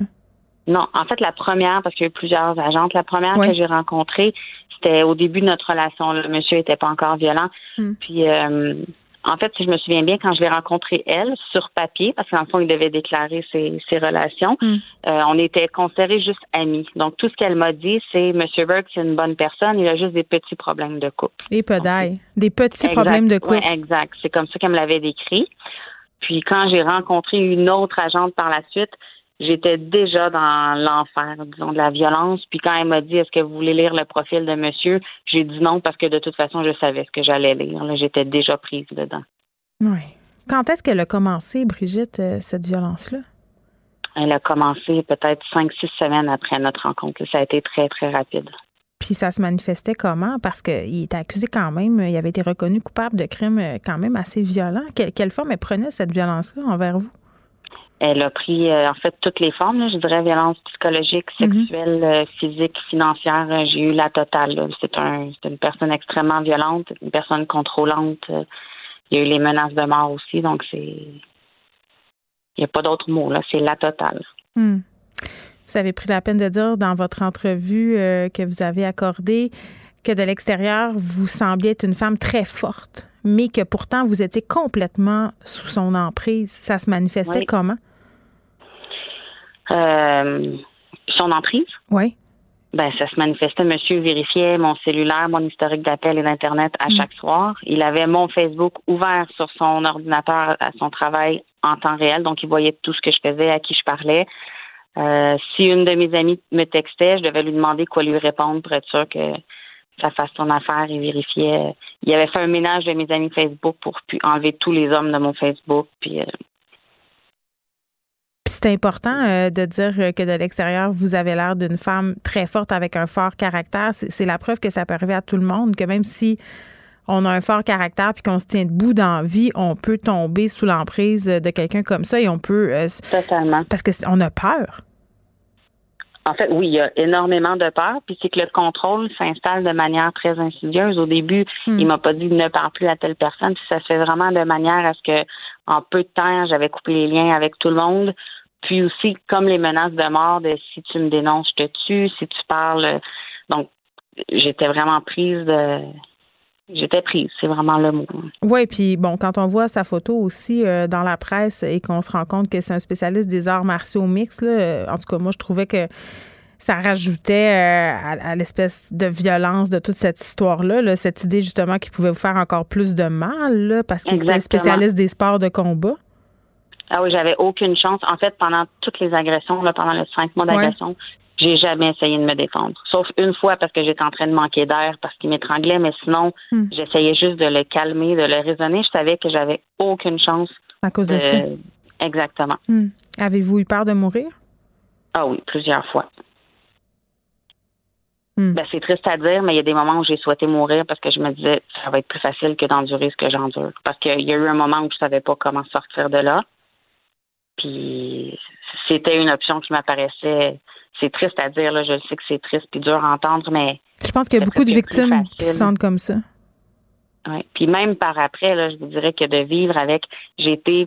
Moi, je l'ai fait arrêter au début juin, puis pendant tout l'été, là, ça a été difficile pour moi de dormir parce qu'au début, je me disais, j'ai envoyé quelqu'un en prison, alors que c'est tellement pas ça, là, c'est lui-même qui s'est envoyé en prison, mm. mais en tant que survivante, c'est quand même un fardeau qui était très difficile à porter au départ. Ben oui, puis vous me parlez euh, de toutes les horreurs que vous avez euh, subies. Pourtant, vous ne vous voyez pas comme une victime de violence euh, conjugale dans votre tête. Vous ne vous, vous disiez pas, je suis victime de violence conjugale. À partir de quel moment vous avez dit, hey, c'est grave, ce que je vis, c'est de la violence conjugale? Mais ben, en fait, c'est que je savais que c'était malsain, je savais que je devais sortir. Mais tu sais, moi-même, avant de vivre ce qui m'est arrivé, j'avais des préjugés sur les victimes de violence conjugale, puis je m'identifiais pas à ces femmes. En fait, même après l'arrestation, quand la dame de la CAVAC m'a demandé Veux-tu aller dormir ensemble de femmes battues? J'ai tout de suite répondu non, non, non, je m'identifie pas à ces femmes-là. Hmm. Donc c'est dur de. C'est comme un chapeau difficile à porter, celui de de femmes battues. Là, c'est vraiment quelque chose qui, qui est lourd à porter vous n'êtes pas la première euh, à me dire ça, puis vous n'êtes pas la première non plus à me dire que la vision des maisons d'hébergement, c'est pas une vision qui est nécessairement positive. C'est comme si on se ramassait là, euh, comme si dans le fond c'était un échec quelque part. Ben en fait, c'est qu'il y a tellement de stéréotypes sur les femmes euh, battues, puis même les, les gens dans leur façon de poser les questions, c'est parfois maladroit. Puis tu sais, je peux comprendre les maladresses, mais il y a beaucoup encore de stéréotypes qu'il faudrait faire tomber. Puis la façon de l'aborder aussi, c'est pas toujours euh, fait de la bonne façon, je dirais. Ben, c'est vrai. Puis j'avais envie qu'on parle du fait que vous aimez mieux qu'on parle de vous comme une survivante de la violence conjugale que comme une victime de la violence conjugale. Pourquoi? Parce que sans s'attaquer à, l'origine du mot victime. Là, dans ma tête, à moi, une victime, c'est quelqu'un qui est dans un accident de voiture puis que c'est un accident, personne n'a fait exprès, tandis que tandis que la violence conjugale, mm. il y a clairement quelqu'un qui a fait le choix de me violenter. Donc, je suis pas une victime, c'est pas un accident. C'était c'était un choix, c'était des actes choisis, puis je m'en suis sortie, donc c'est pour ça que je dis que je suis une survivante. Ben oui, puis Brigitte, on se parlait tantôt euh, bon du fait que c'était difficile de faire des sorties comme ça quand même, euh, mais euh, on a eu toute cette discussion sur la violence conjugale, la remise du rapport à bâtir la confiance. Vous avez décidé de parler de ce que vous avez vécu à visage découvert parce que, en tout cas, j'ai l'impression que vous vouliez montrer en quelque sorte que ça se pouvait, que ça se pouvait que, que le système fonctionne. Est-ce que dans votre cas, vous estimez que ça s'est bien passé, le processus, le processus judiciaire, tout ce qui s'en est suivi? Ben, je peux dire que au départ, l'arrestation et tout ça, la prise en charge, j'ai eu des procureurs extraordinaires au dossier, les hmm. enquêteurs étaient extraordinaires aussi. J'ai été crue par les policiers qui m'ont accueilli. Le, le début a bien été. Le dénouement hier était au-delà de mes attentes, mais je vous dirais que le quatre ans entre les deux a hmm. été extrêmement pénible. Pourquoi? Parce que c'est long, quatre ans. Moi, ça fait quatre ans que je dois raconter mon histoire, raconter, raconter, puis des remises. Que je sois crue, puis des remises sans arrêt. Là. Ça a été à chaque fois que j'avais un appel de la procureure ou de l'enquêteur, je me disais bon, il va encore avoir une remise. C'est extrêmement long, quatre ans. Hmm. Ben oui, c'est long. Puis en plus de ça, euh, je pense qu'il y avait une certaine peur à un moment que le processus soit invalidé. Là, on, sait, on sait que souvent, ça tient sur des points de, bras, euh, de droit puis que c'est excessivement euh, ténu. Puis là, heureusement, quatre ans plus tard, et quatre ans, c'est tellement long, votre ex-conjoint qui est trouvé coupable de nombreux chefs d'accusation, agression sexuelle armée, je le disais, ayant causé des lésions, menaces de mort. Brigitte Jobin, merci vraiment d'avoir partagé votre histoire avec, avec moi. Merci beaucoup. Geneviève Peterson, la déesse de l'information. Vous écoutez Geneviève Peterson, Cube Radio. Le, commentaire de Luc La Liberté, une vision américaine, pas comme les autres. Bon, ça c'est une façon de commencer ton segment, Luc. Écoute, et introduit tout de suite après la DS, comment ne pas être honoré de la chose? c'est extraordinaire. À chaque fois, je, rappelle aux gens que c'est euh, un clin d'œil au titre de mon livre, La DS des mouches à feu. C'est pas parce que je me pense belle. OK. en passant, je vois passer les critiques. Je voulais te le dire, comme on, échange un peu plus régulièrement. je suis très content du succès du, du film aussi, du succès critique. En tout cas, j'ai hâte de le voir. Ça se passe tellement bien. Puis ce matin, je parlais euh, avec une classe de secondaire 5 à l'école Dominique Racine à Chicoutimi. Euh, puis c'était vraiment particulier parce que c'était des euh, jeunes garçons en grande difficulté de lecture qui avaient terminé euh, le roman, qui avaient jamais lu finalement un livre au complet de leur vie et qui avaient tellement aimé ça qu'ils avaient demandé à leur prof d'aller le voir au cinéma. Ils m'ont presque tiré une larme. Pour vrai, j'ai trouvé ça tellement touchant et ils m'ont demandé bon des suggestions de lecture. Je me suis entretenue avec eux une heure. C'était vraiment, vraiment. En tout cas, ce, livre-là là, euh, me fait vivre des affaires le prof, le prof en moi te lève mon chapeau. Tu viens de contribuer à, éveiller des gens à la lecture, à les intéresser. Tu n'as pas idée du pas qu'ils viennent de franchir. Ben, quand il est question euh, d'aller parler dans des classes euh, d'ados, je suis toujours présente. OK, euh, on s'en va complètement ailleurs, pas à l'école Dominique Racine de Chicoutimi aux États-Unis. L'ancien procureur général des États-Unis, William Barr, qui est au cœur d'un mensonge, accusé d'avoir menti pour éviter la diffusion d'une note. Voilà, c'est une, une, note personnelle en fait. Il misait là-dessus, lui, des renseignements à l'interne pour dire je, je, ne veux pas qu'on diffuse les informations autour du, du rapport, euh, du fameux rapport Mueller, dont on a tellement parlé. Et mm-hmm. les, les, les, les, partisans du président disaient, vous savez, le rapport Mueller, on en a parlé beaucoup. Euh, les, les, médias ont couvert des pages et des pages en, en ligne avec ça. Et finalement, il n'y avait rien. D'abord, ça n'a jamais été vrai euh, qu'il n'y avait rien dans le rapport Mueller. Mais si les gens se souviennent bien, à la fin le rapport du, rapport Mueller, euh, M. Mueller dit Moi, je ne vais pas déposer d'accusation. Je laisse ça entre les mains soit du procureur général des États-Unis, soit encore, il référait à la procédure de destitution au Congrès américain. On sait bien sûr qu'il y a eu la procédure de destitution, il y en a même eu deux contre le, contre le président Trump, ce qui, ce qui était déjà historique. Mais de l'autre côté, on s'est retourné vers William Barr. Et M. Barr, il, a soulevé des questions à, bien des reprises dans sa façon de communiquer des mhm. décisions ou d'intervenir dans des dossiers parce qu'on lui reprochait de prendre la défense de Donald Trump plus que de servir la justice américaine. Et c'est même s'il est nommé par le président américain, le procureur général des États-Unis, ce n'est en rien l'avocat personnel du président.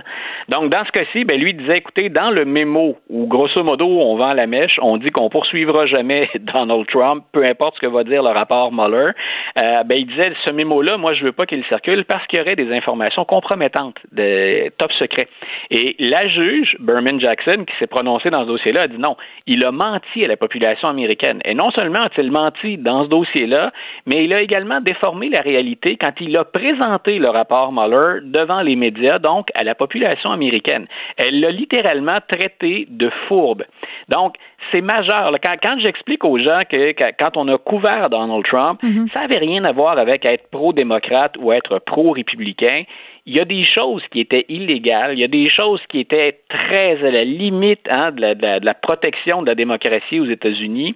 Critiquer Donald Trump, c'était pas critiquer les républicains, c'était critiquer ce genre de dérive-là. Et il y a très peu de procureurs généraux aux États-Unis qui ont été traités de fourbes par un, juge, mhm. une juge compétente dans ce cas-ci. C'est rien pour aider au cynisme ambiant, c'est ce que j'ai envie de te dire. C'est comme la perte de confiance en nos institutions. Tout à fait. Euh, l'institution qui en mange pour son rhume dans le cas de William Barr. Euh, parlant du loup, Donald Trump, euh, banni de Facebook, il est pas content. Non, ben non, hein, il a dit que c'était. il faut, faut, presque le lire pour le croire. ben, fais-nous un petit recap de, de la chose. Ben voilà, donc on, avait fait appel du côté de Facebook à, un conseil de sages. C'est un peu comme ça qu'on les le Grand tribunal. oui. Pardon? Le grand tribunal de Facebook. Le, grand tribunal qui devait déterminer finalement est-ce qu'on a eu raison de retirer ou de fermer le Facebook de Donald Trump? Mm. Et ce grand comité de sages, là, on, attendait peut-être tous les deux hein, la, réponse hier. C'est aujourd'hui qu'on l'a eu. Puis grosso modo, on a dit ben, ils ont bien fait de le faire. On maintient ça. On est en accord avec ça. Les raisons avancées étaient bonnes. En passant, pour nos auditeurs, Facebook s'en tire pas sur toute la ligne. Si on a eu raison pour Donald Trump. On a dit vous auriez dû clarifier les balises selon lesquelles on exclut quelqu'un de Facebook. Ben, Donc, il y, a encore du il y a encore du travail à faire du côté de Facebook, puis on avait évoqué ça tous les deux hier. Mais dans le cas de Donald Trump, on dit oui, oui, il, a fait de la désinformation, il a menti. À la limite, on est dans l'incitation à la haine à certains moments. Donc, quand Donald Trump vient dire aujourd'hui que Facebook est contre la démocratie, hein, puis le, respect de la démocratie, euh, lui-même s'est employé à détruire ça. Et là, il reproche à Facebook qu'il l'a banni de faire la même chose. Puis il s'en est bien servi de Facebook euh, et, ben s'en est bien servi euh, de Twitter pour euh, faire mal à la démocratie. Hein. On va se rappeler de l'invasion du Capitole quand même, hein, où il a fait des sorties plus que douteuses sur ce qui était en ben, train de se passer. toi, toi et moi, on n'aurait pas pu se permettre ça, disons, sans avoir des, des, pénalités plus sévères que ce à quoi a eu droit Donald, Donald Trump. Ce qui est encore plus important pour Donald Trump dans la décision qui a été rendue aujourd'hui, c'est que M. Trump, son équipe et lui, ils ont été très, très, très habiles pour exploiter les réseaux sociaux. Tu viens de l'évoquer. Mhm. Ils ont fait beaucoup d'argent aussi. Euh, on a sollicité énormément de fonds, on a joué ou on a monnayé la notoriété de Donald Trump à l'aide des réseaux sociaux. Et là, ça peut avoir des retombées au plan politique. C'est que M. Trump, on le sait, c'est ce qu'il vend. C'est avec ça qu'il fait son argent dans les 15-20 dernières années. Là. Ça fait longtemps qu'il construit plus rien. Donald Trump, il vend son nom pour la télé-réalité, pour qu'on la pose sur des édifices. Mais là, qu'est-ce qui se passe avec son média alternatif? Là? Il se partait pas une espèce de site euh, qui, dans le fond, est juste un petit blog boboche, là, on va se le dire? Ouais.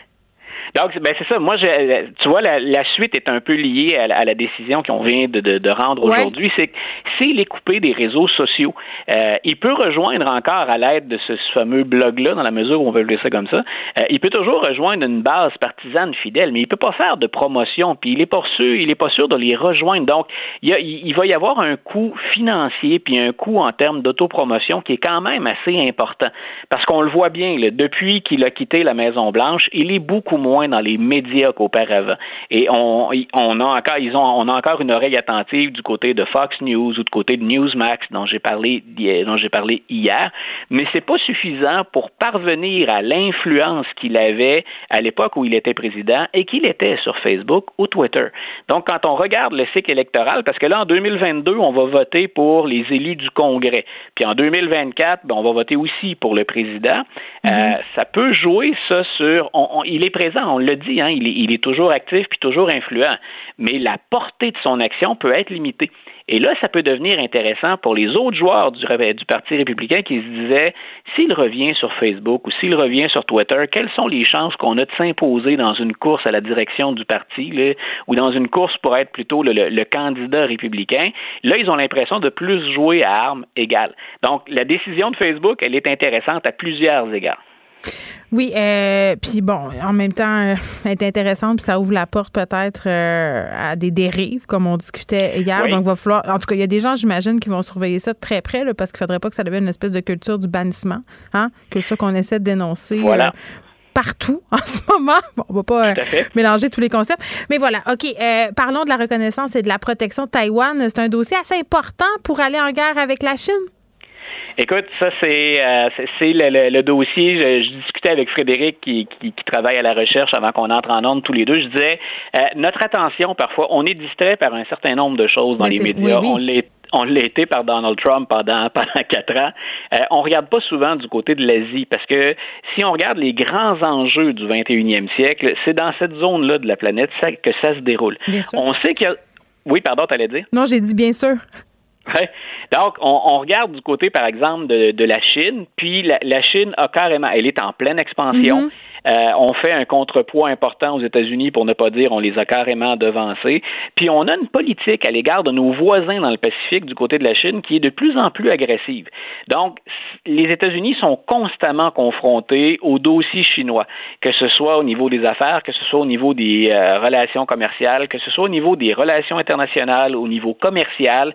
On a vu depuis que Joe Biden est arrivé, c'était le cas sous M. Trump en passant, il, y a, aussi eu des décisions, des préoccupations qui étaient tout mm-hmm. à fait correct au sein de cette administration-là. De porter la, de mettre l'emphase sur la Chine, c'est important. On l'a vu dans les relations avec le Japon. On pourrait parler de la Oui, mais il faut se mettre à plusière hein, pour défier la Chine. Un pays euh, seul, euh, je pense pas. Les États-Unis ont perdu le lustre euh, qu'ils avaient, ne sont plus aussi puissants. Puis en plus, Chine et Russie sont bons amis. Puis on a toute la patate chaude du travail forcé des Ouïghours aussi. Là. Mettons que c'est une marmite assez bouillonnante.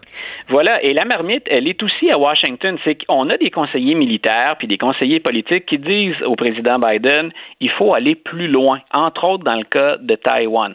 Quand je parlais d'une approche plus agressive de la Chine avec des, des, voisins, la Chine se comporte avec Taïwan comme si euh, c'est une, une, vulgaire province chinoise sur laquelle on va retrouver un, un, plein contrôle éventuellement.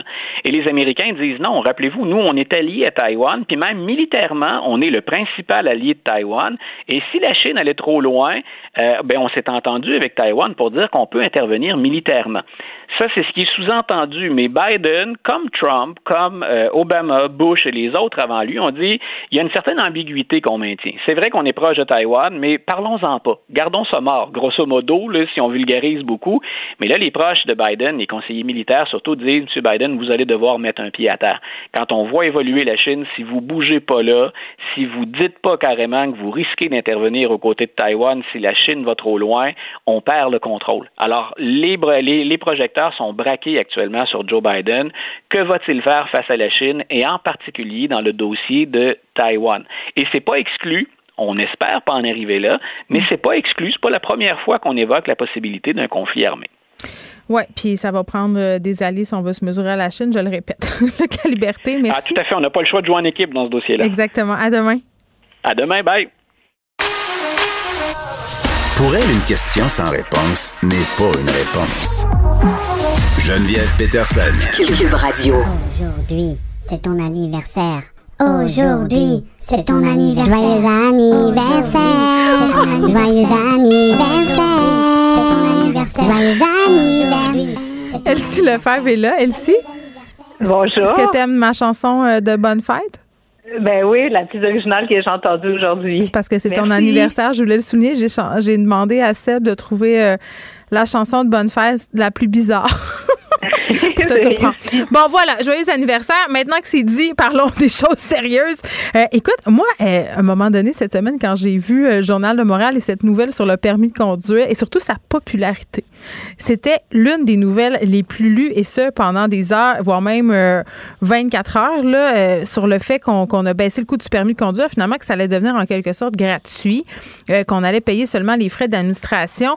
Moi, je me disais, OK, mais en même temps, dans deux ans, qu'est-ce que ça va donner? Et toi, tu, vas même qu'à te poser la question est-ce que c'est irresponsable d'avoir baissé le coût du permis de conduire? Exactement. Donc, euh, moi, je me mouille dans ce dossier-là bien comme il faut, dans le sens où, tu sais, effectivement, le matin où ils ont annoncé la baisse du permis de conduite, tu dis, ben, coup tu sais, c'est une bonne nouvelle. On était contents. économiser. ben ouais, on va économiser 100 dollars, tu sais, puis ça m'a fait penser, tu sais, aux chèques qu'ils ont envoyé 100 dollars à chaque étudiant québécois, tu sais. C'est comme, c'est le fun, mais est-ce que c'est une mesure structurante pour la société? Tu sais, tu reçois 100 dollars, là, on va recevoir... Euh, 100 ou 200 dollars, tout dépendant là, de de permis puis euh, de moto en tout cas. Mais là, tu tu te dis bon, on va tous recevoir ce petit montant-là qui fera pas une différence. Je sais qu'il y a des gens qui ont, qui ont besoin de, de tu sais, qui, qui, sont à faible revenu, pour qui ça va faire une réelle différence? Mais globalement, dans notre société, ça fait pas une grosse différence, alors que un milliard de dollars, ce qui est retourné dans les poches des contribuables, ben, des, des gens qui paient des peines de conduire, c'est immense. On peut faire beaucoup de choses vraiment plus structurantes pour la société. Hmm. Puis là, tu sais, je regardais ça, tu te dis, ils ont fait le budget, on est euh, quoi, 13 ou 16 milliards euh, en déficit. On nous dit que bon, la relance économique, tu sais, ça va être difficile, on va y arriver, mais tu sais, on est pour quelques années endettés. Puis là, le gouvernement nous fait un chèque je comprends. Mais c'est un anan, c'est un truc pour, euh, pour avoir l'opinion publique de son bar. Puis moi, quand j'entends le ministre dire que on fait ça pour la relance économique, je veux ben dire, c'est pas, 100, c'est pas que 100 pièces qu'on va se relancer. Si on s'entend-tu, là, le 100 pièces c'est le nouveau 20 pièces de montant. Là, tu sors de chez vous, ça coûte 100 pièces.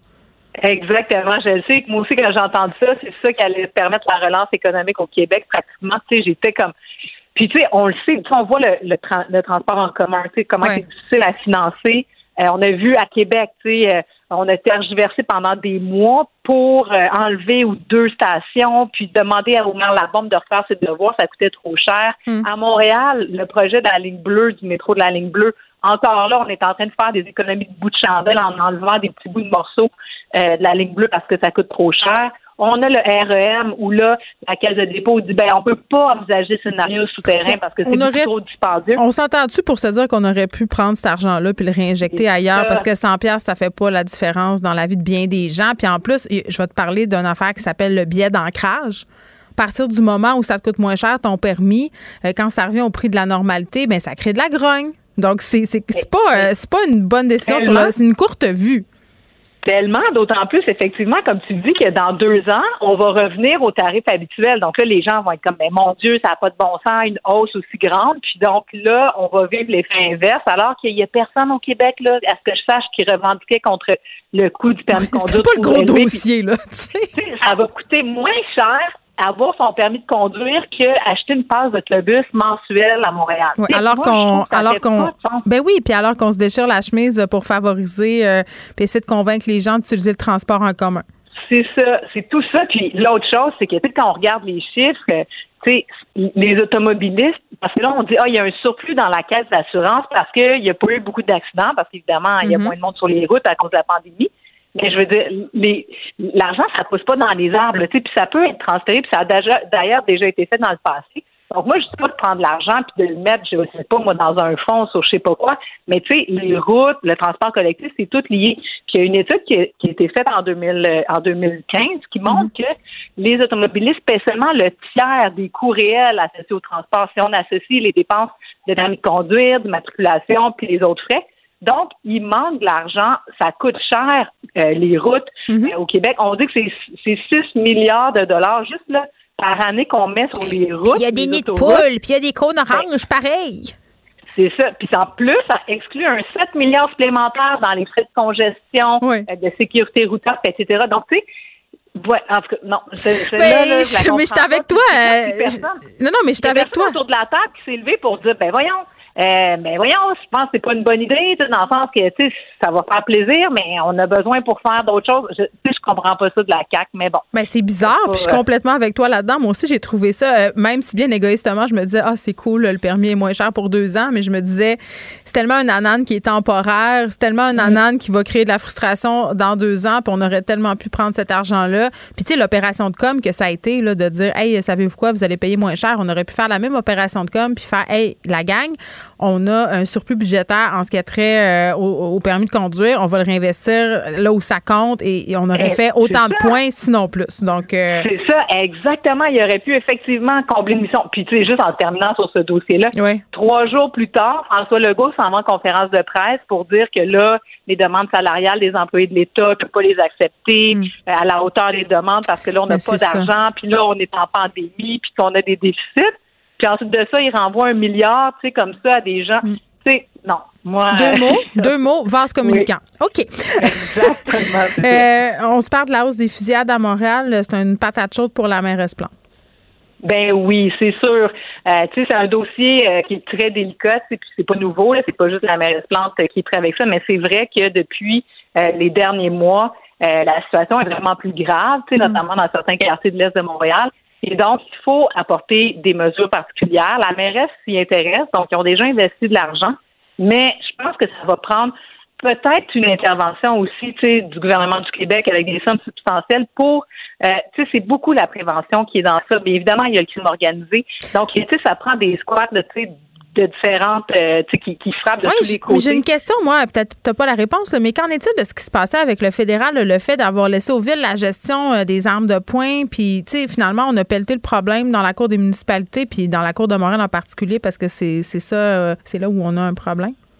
Ben effectivement, donc tu sais le, le, le, fédéral a mis la petite euh, le petit singe qu'on appelle Moi, pour ça, quelqu'un d'autre. ben, exactement. Puis tu sais la mairesse Plante a dit qu'elle était pas tellement intéressée à, à faire à la pièce. Puis d'ailleurs, elle a raison. Tu sais, ça n'aurait pas de bon sens que la ville de Montréal se, se lance dans un règlement. Minimalement, il faudrait que ça prenne un règlement euh, québécois, donc euh, qu'on puisse prendre cette juridiction-là si on veut, puis l'appliquer à l'ensemble. Mais on dit que la, on dit que la situation des villes, elle est différente, donc c'est pour ça qu'on veut pas le faire du côté du fédéral.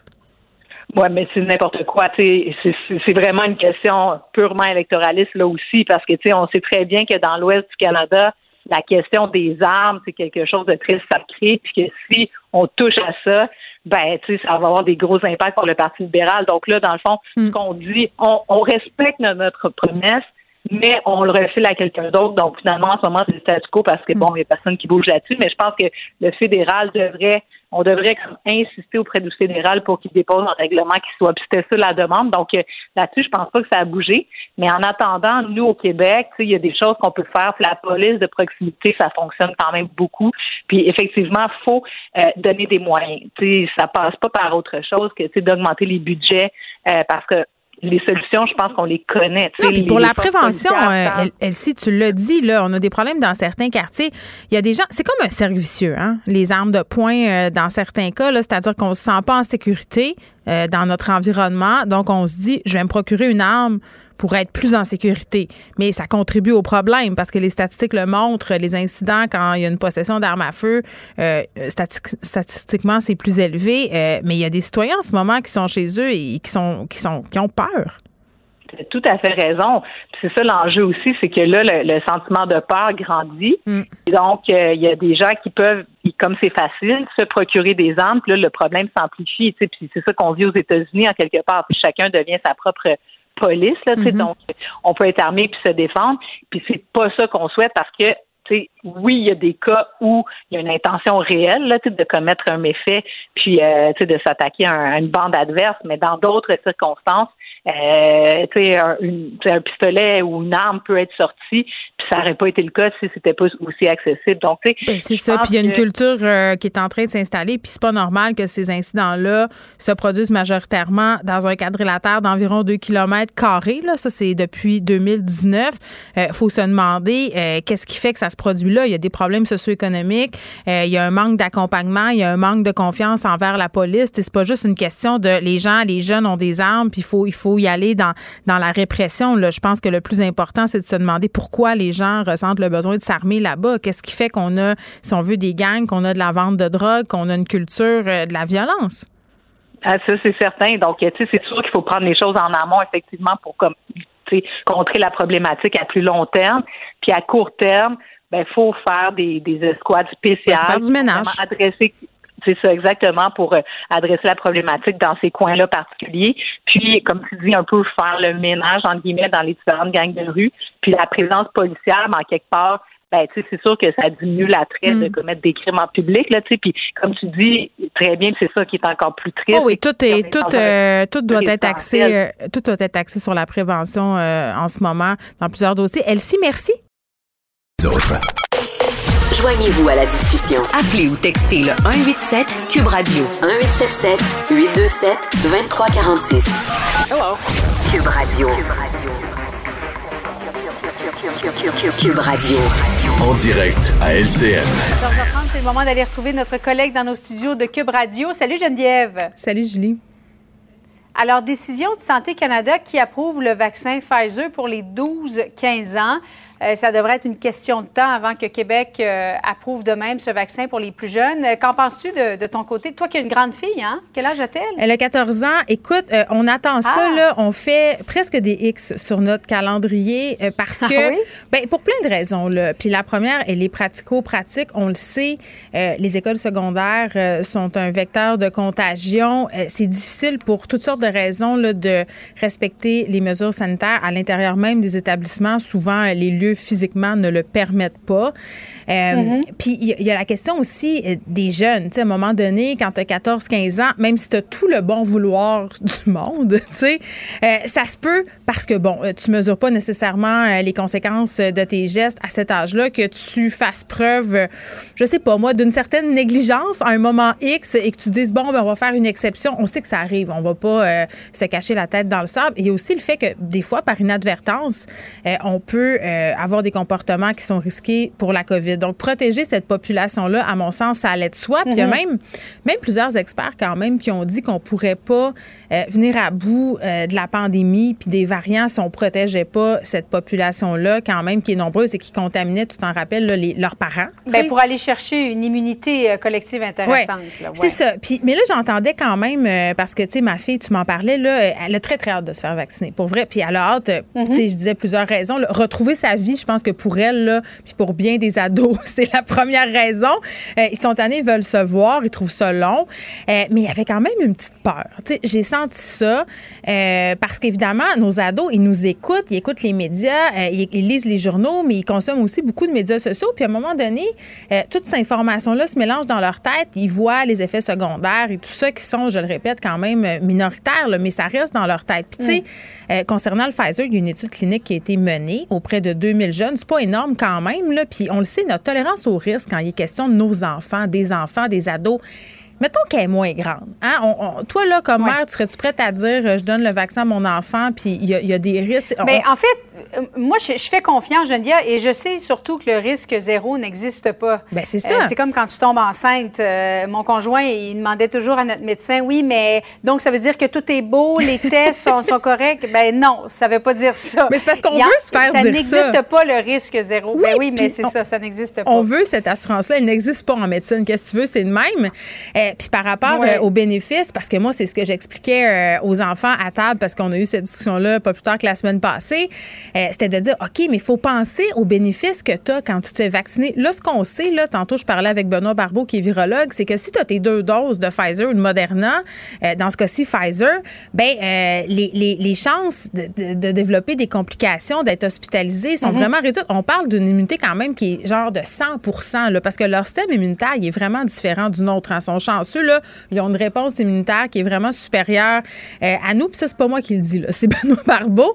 Euh, donc, voilà, il faut, il faut garder ça en tête, puis il faut en parler euh, aussi avec nos ados qui peuvent avoir vu parfois un peu de Ouais. désinformation, surtout sur TikTok. là, Il y a des influenceurs en ce moment qui ont des discours qui apportent des bémols sur les vaccins. Puis, tu sais, ils veulent pas mal faire, mais ça reste dans la tête. Puis après ça, les enfants ont peur. Puis, tu sais, Là, euh, sur la stratégie vaccinale, parce que j'entendais euh, Christian Dubé dire bon, ben, il faudra attendre le- les, euh, les recommandations du comité, mais si tout va bien, on pourrait penser à une première dose en- au courant de l'été, puis euh, le reste euh, au début de l'année scolaire. On s'entend-tu? Ouais. On veut pas reconnaître une année comme on a vécu l'année passée. Non, mais c'est ça. Justement, puisque tu en parles, Geneviève, on a fait tout à l'heure en entrevue le docteur Brousseau, Ouais. euh, médecin conseil à l'INSPQ. Et il fait partie aussi du comité euh, sur l'immunisation au Québec. Là. Et je lui disais, bon, ben si Santé Canada l'a approuvé Pfizer 12-15 ans, ça pourrait prendre combien de temps? Euh, il me disait, ben quelques semaines, mais c'est certain qu'on ne va pas vacciner les moins de 18 ans avant que les 18 ans et plus soient vaccinés.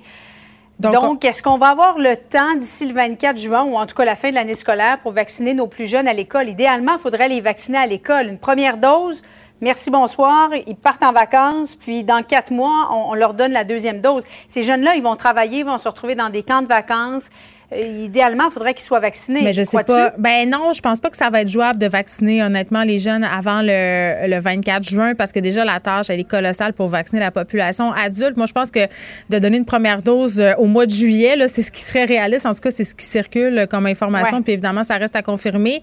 Euh, puis on oublie mm-hmm. aussi qu'il y a un vaccin qui s'appelle Johnson Johnson qui est une seule dose, pas encore été homologué pour les jeunes, mais ça aussi c'est dans les cartons. Tu sais, ça change vite, hein, les informations sur les vaccins puis les possibilités par rapport euh, à la vaccination. Mais moi, une chose est sûre, c'est clair que dans mon livre à moi, les enfants ne peuvent pas aborder l'année scolaire qui s'en vient, c'est-à-dire septembre 2021, euh, sans avoir eu au moins une première dose parce qu'on va se retrouver dans une situation catastrophique. On le sait, au mois de septembre passé, les cas ont explosé dans les écoles, le beau temps s'en va, le froid revient, c'est le temps des microbes. Mm-hmm. Si on avait, si on pourrait, si on pouvait les, les vacciner deux fois, ce serait l'idéal. Mais je me garde, je suis dans la gestion des attentes en ce moment. Je veux pas trop, euh, je veux pas leur donner des scénarios euh, qui sont irréalistes. Non. Effectivement. Merci beaucoup, Geneviève. bon après-midi à toi. Merci.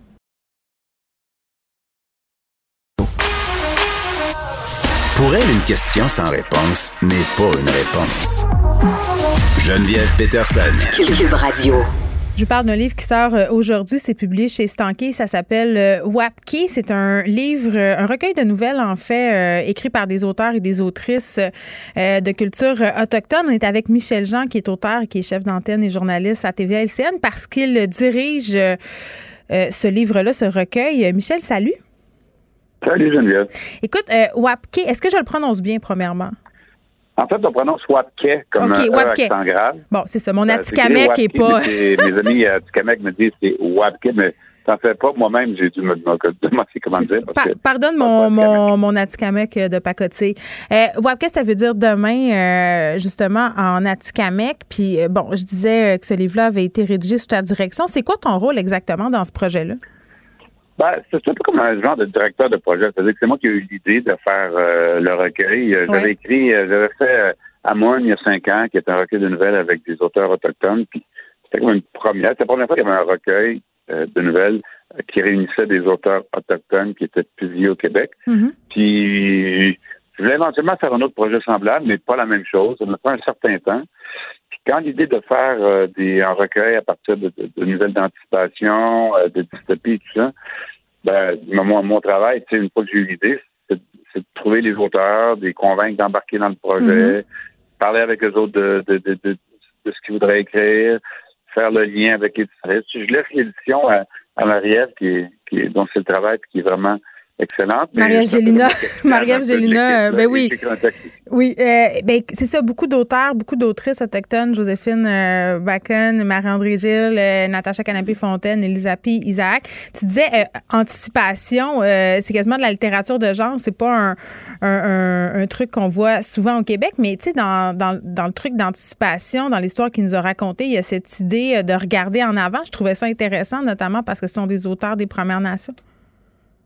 Ben, c'est ça qui est, l'idée. C'est-à-dire que moi, en plus, c'est la première fois que j'écris un texte comme ça. Oui. Puis c'est pas, euh, c'est pas des histoires avec des fusées, là, puis euh, des choses comme ça. Ben, merci de le préciser. mais tu sais, au Canada anglais, il y, a beaucoup de ça. Ils appellent ça de l'autoctofuturisme. Oui, oui. Euh, les, les, autochtones au Canada anglais écrivent beaucoup de ça.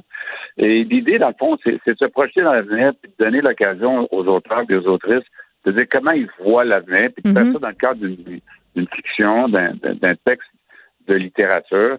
Et euh, tu sais, on n'est pas dans des textes ou des histoires avec des planètes, des choses comme ça. C'est pas de la science-fiction. Non, mais il y, a un texte de science-fiction dedans qui est vraiment drôle.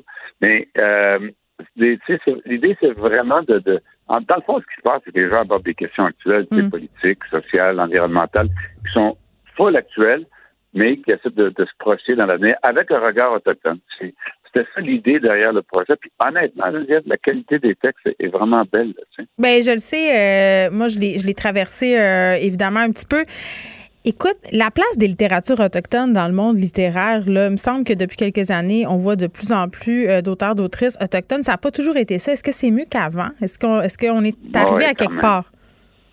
Quand même, les choses sont améliorées. Moi, j'avais le premier livre que j'ai écrit où j'abordais les questions, c'était en 2012. Euh, il était passé à peu près inaperçu. Puis euh, maintenant, la situation a changé. Ce qui se passe actuellement, c'est que je pense qu'il y a quand même un réel intérêt. Oui. Euh, des lecteurs au Québec, mais même en Europe, moi, mon roman Cocum là, est en voie d'être traduit en Allemagne. en France, il marche très bien. Mais attends, t'en as vendu.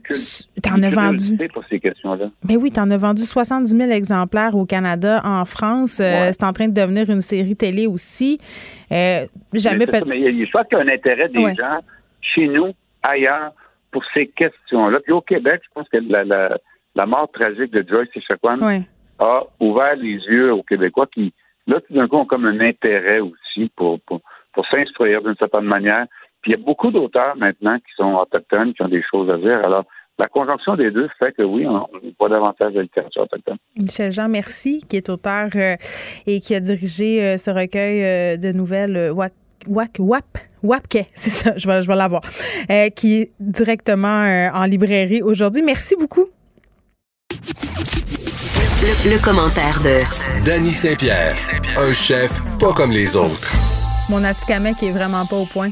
Ouais, mais il faut que tu le pratiques. oui, je sais, mais on dirait, tu sais, quand, quand tu animes une émission, puis là, tu vois euh, des mots que tu n'as pas l'habitude de prononcer, tu dis toujours, tu te pratiques avant, puis tu te dis, bon, faut pas que je me trompe, faut pas que je me trompe. on dirait que quand tu penses que tout est fini puis que c'est passé, ah, là, tu t'en fais. Moi, j'ai tout le temps la, trouille. J'ai la trouille de ça. Ça, où tu arrives dans une pièce, puis il y a plus que quatre personnes à partager, puis euh, à présenter, là. Non, c'est difficile. Puis les noms de famille aussi. Puis étant une personne dont le nom de famille était frémé depuis, euh, depuis sa naissance. Peterson, là, moi, je l'ai vu, le Peterson, Peterson. Patterson. Tu sais, c'est Peterson, mais ça a l'air. Euh, ben non, c'est norvégien. Ben, je sais. Mais c'est ça. Les gens pensent que c'est américain, que c'est toutes sortes d'affaires. Voilà. Euh, trêve, trêve d'aparté. Ouf. On parle des propriétaires de bars qui digèrent mal l'ouverture de la ronde le 22 mai prochain. Moi-même, j'étais assez surprise et circonspecte. Circonspect, c'est mon nouveau mot. Je suis très circonspecte depuis, ah, euh, depuis quelques jours. On parle avec notre ami euh, Pierre Thibault, qui est président fondateur euh, de la nouvelle Association des bars du Québec. Pierre est là. Salut. Salut vous deux, ça va bien? Ben, ben oui. on aurait le goût de te, poser la question parce que. c'est un peu bizarre. Ben, tu as fait un statut Facebook en réaction à l'ouverture euh, de la ronde. Bon, on a l'impression que c'est pas tellement juste. C'est quoi le lien avec les bars?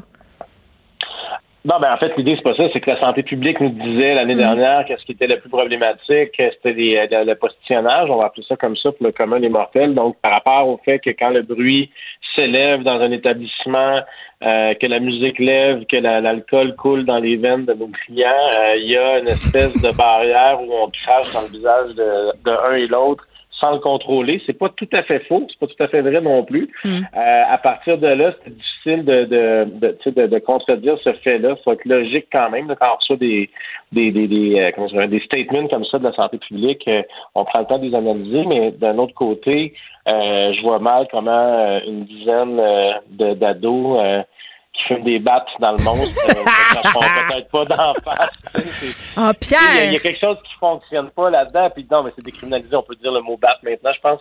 On Donc, peut dire le mot bat. Euh, l'idée, exact. L'idée là-dedans, c'est euh, c'est juste de faire réagir aussi un petit peu par rapport au fait qu'on est dans, on est dans, on est tenu encore dans la loi de, du silence par rapport au ministère de la Santé. On s'éloigne un peu de toutes les bonnes discussions qu'on a eues. Nous, ce qu'on dit, c'est pas on veut rouvrir en même temps que la ronde on doit s'asseoir maintenant comme hier parce qu'on n'a on a aucune discussion sur les protocoles à remettre en place, on n'a aucune discussion sur qu'est-ce qui serait peut-être les nouvelles mesures à adopter euh, suite aux expériences euh, qu'on a vécues. Donc euh, oui, ça, ça a mis le feu aux poudres chez les membres d'un ABQ et de beaucoup de gens. Puis c'était deux choses Une soit qu'on apprenait que dans le fond, on réouvre des terrasses quelque part comme au coin du 22 mai, puis notre tour s'en vient, ou soit que c'est une erreur, selon moi, de la santé publique de permettre la réouverture de notre ami Six Flags from USC. Mais c'est quoi la, euh, Pierre, si je t'arrête deux secondes, c'est quoi la bulle au cerveau, tu penses, qu'ils ont eu? Euh, parce que c'est pas des gens stupides, là. Ils savent que des adolescents en route un peu battés, ça va postillonner. Mais ils vont-tu euh, postillonner avec des masques? Parce que, il me semble, tu vas faire des manèges masqués. Je sais pas, là. Ben écoute, au bal, au bal masqué, oui, oui, hein? Penses-tu vraiment, tu sais? c'est quoi cette affaire-là? là-dedans, par rapport à ça, c'est sûr qu'eux, ils vont tout de suite prendre le discours, oui, mais tu sais, on va contrôler, les gens ont des masques. Mais je veux dire, imagine la première maison hantée du coin, il n'y a plus personne qui a un masque en face. Euh, c'est toujours un peu la loi euh, de la moyenne qui fait qu'on a de la misère à réouvrir les secteurs. Puis ce que je comprends, c'est que euh, eux, selon eux, la santé publique aurait comme fait confiance euh, à la mise en place des protocoles euh, de nos amis euh, Six Flags. Moi, je pense que quand je reviens avec Six Flags, sans, mm. sans porter atteinte à la réputation, est-ce qu'il y a eu un lobbying qui a été fait par les parcs d'attractions américains vers celui de Montréal en disant, écoutez, soit vous ouvrez, soit on s'en va. Je sais pas. Mm. La F1 vient de faire chanter le gouvernement du Québec pendant environ, je sais pas, trois, quatre semaines pour avoir six millions de plus de dédommagements. Mm. Est-ce que c'est dans ces sphères-là que ça, que ça se, se joue, pardon? Si tel est le cas, c'est triste de considérer que toute l'industrie de la restauration qui rapporte des milliards, elle, n'a pas ce poids-là. Fait c'est il y avait un peu de frustration, puis après avoir parlé quand même un petit peu avec euh, du monde euh, euh, du, gouvernement, dans, dans la garde rapprochée de, de, M. Legault, on s'est fait dire qu'on aurait des précisions cette semaine par rapport à ça. donc, la bulle au cerveau, je crois que c'est soit un lobbying puissant ou un manque de jugement dans toute cette cette pré-réouverture-là des secteurs d'activité extérieure? Ben, manque de jugement ou encore euh, hiérarchisation euh, des passe-temps parce que j'ai l'impression que en ce qui concerne l'industrie du divertissement, qu'on parle des cinémas, de la ronde, de toute cette industrie-là, c'est assez bien vu. Euh, les bars, malheureusement, c'est encore vu comme un lieu de perdition. Moi, je pense que ça joue dans le fait qu'on a envie ou pas de vous rouvrir rapidement. J'ai de la misère à. Mais, sans, te contredire, c'est clair qu'il y a certains certains ministres ou ministères qui peut-être sont encore dans cette illusion-là où on va seulement dans le bar de quartier pour se défoncer. Euh, si ça, c'est encore dans leur euh, dans leur euh, comment je dans, leur esprit collégien. Ouais, dans leur esprit. Ouais, non, mais dans, tu sais, je veux dire, on se cachera pas. Tu sais, j'ai pas l'impression non plus qu'avec toutes les démarches qu'on a fait depuis un an, que notre cause n'a pas été bien menée dans la mesure où on a été capable de se représenter intelligemment, puis de leur expliquer les enjeux, puis des pôles culturels, puis de la, les, les, les, emplois pour bon les étudiants, les emplois quand même de qualité, qu'on peut dire dans le sens où mm-hmm. euh, un établissement qui roule le moindrement peut donner un 22, 23, 24 pièces à l'heure aux gens qui sont en pourboire. Donc, euh, moi, j'espère que c'est pas encore cette image-là, mais euh, je pourrais pas te répondre, Geneviève, clairement là-dessus, parce que j'ai l'impression qu'il y a encore de l'ostracisation des stéréotypes envers notre industrie chose qui est très déplaisante, mais qu'on va se battre encore pour essayer de changer tout ça. Moi, en, lisant notre, notre fin journal, je vois toutes sortes de trucs. Tu sais, je commence à être assez habile pour lire entre les lignes. Là. Puis là, il y avait euh, plusieurs interlocuteurs. Tu avais l'ARQ d'un côté. Tu avais la plupart des chaînes, on dirait, qui font euh, leur chemin de leur bar avec Jean Bédard puis avec les gens du Normandin. Ça commence à être des voix qui sont différentes.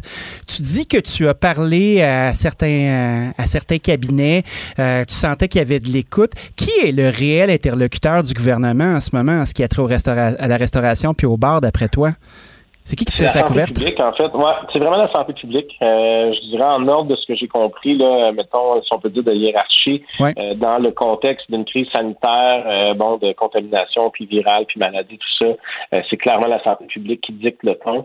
ensuite, c'est la sécurité publique qui émet des décrets ministériels. Donc, à partir de là, j'imagine que c'est quand même du monde qui travaille vraiment conjointement. Puis, de ce que je comprends dans l'appareil politique du Québec, le bureau du premier ministre devient assez indépendant quand il fait confiance à ses ministères, ce qui est une bonne chose.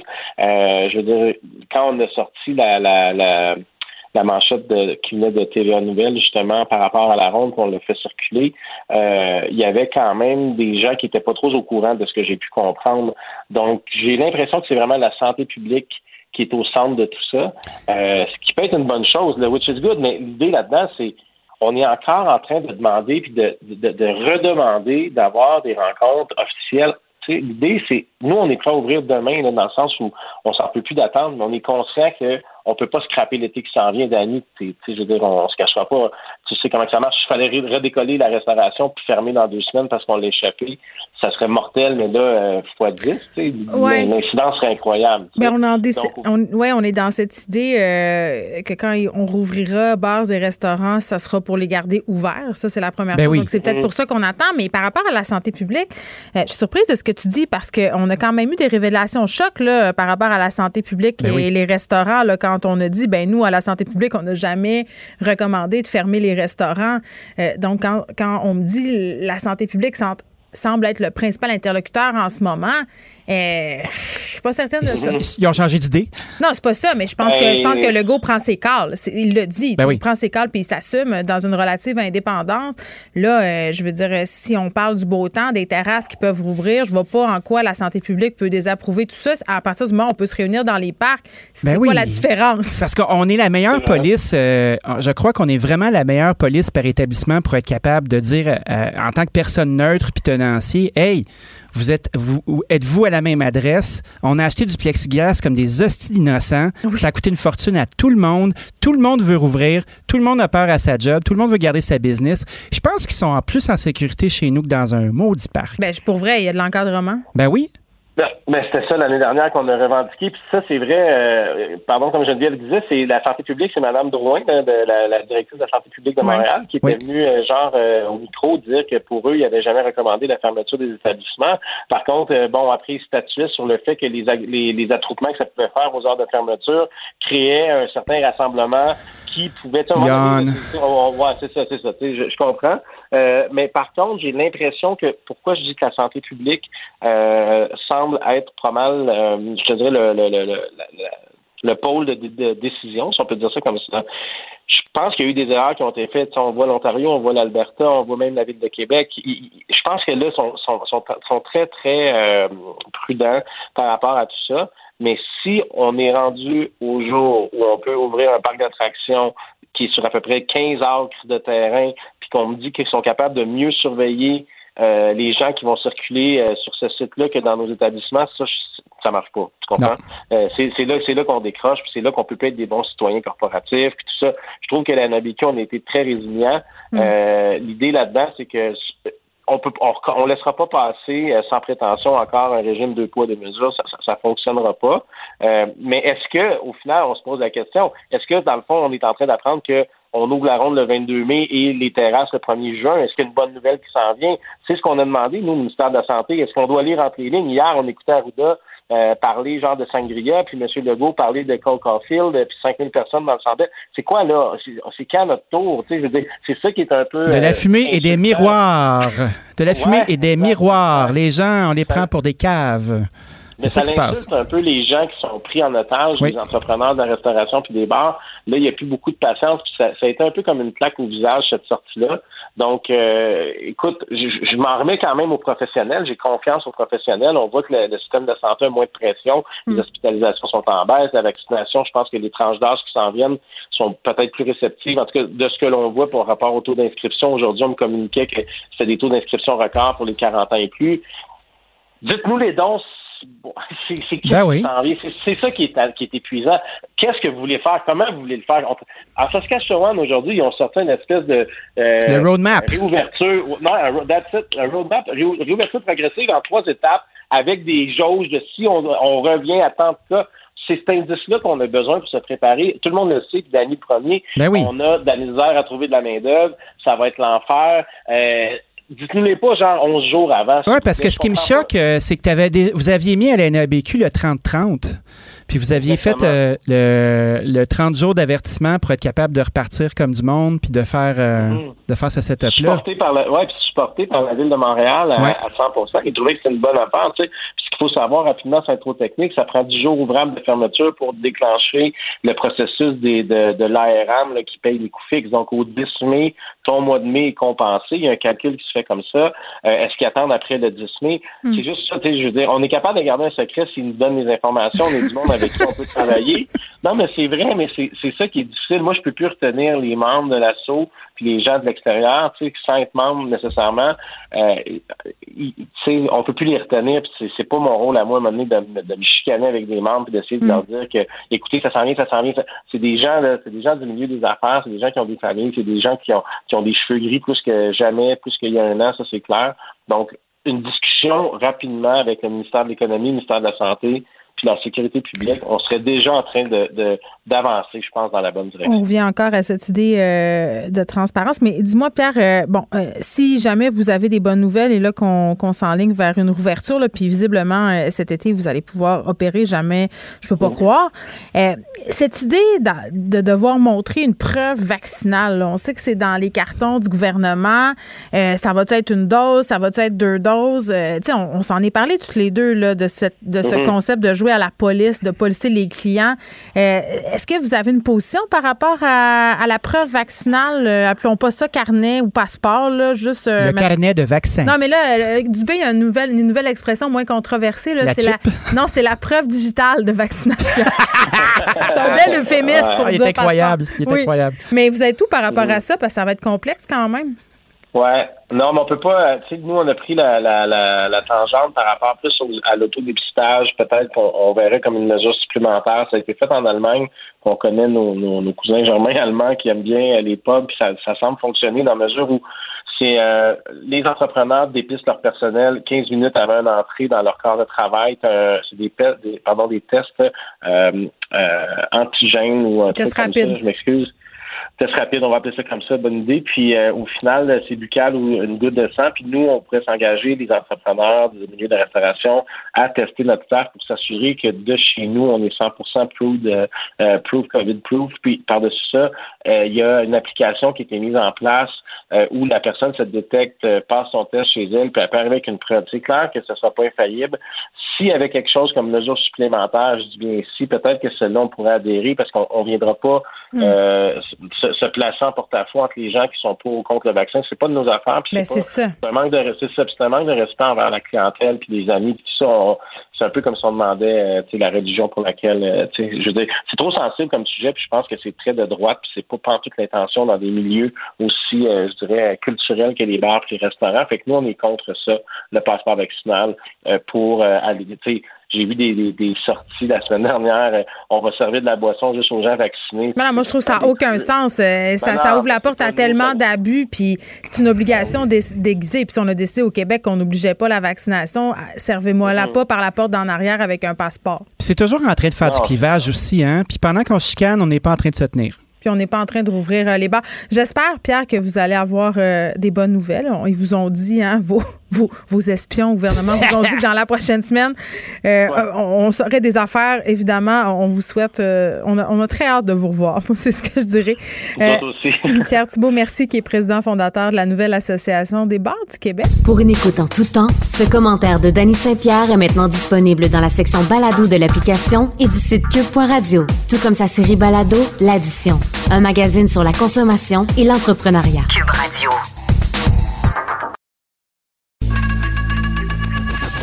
Geneviève Peterson. Une animatrice pas comme les autres. Cube Radio. Juste la bombe qui est en point de presse en ce moment pour parler de son avenir politique. On apprend qu'il ne sera pas candidat à la mairie de Québec lors des prochaines élections. On va y revenir tantôt avec Alexandre Moranville. Ouellette, pour l'instant, on est avec Léa Streliski. Salut Léa.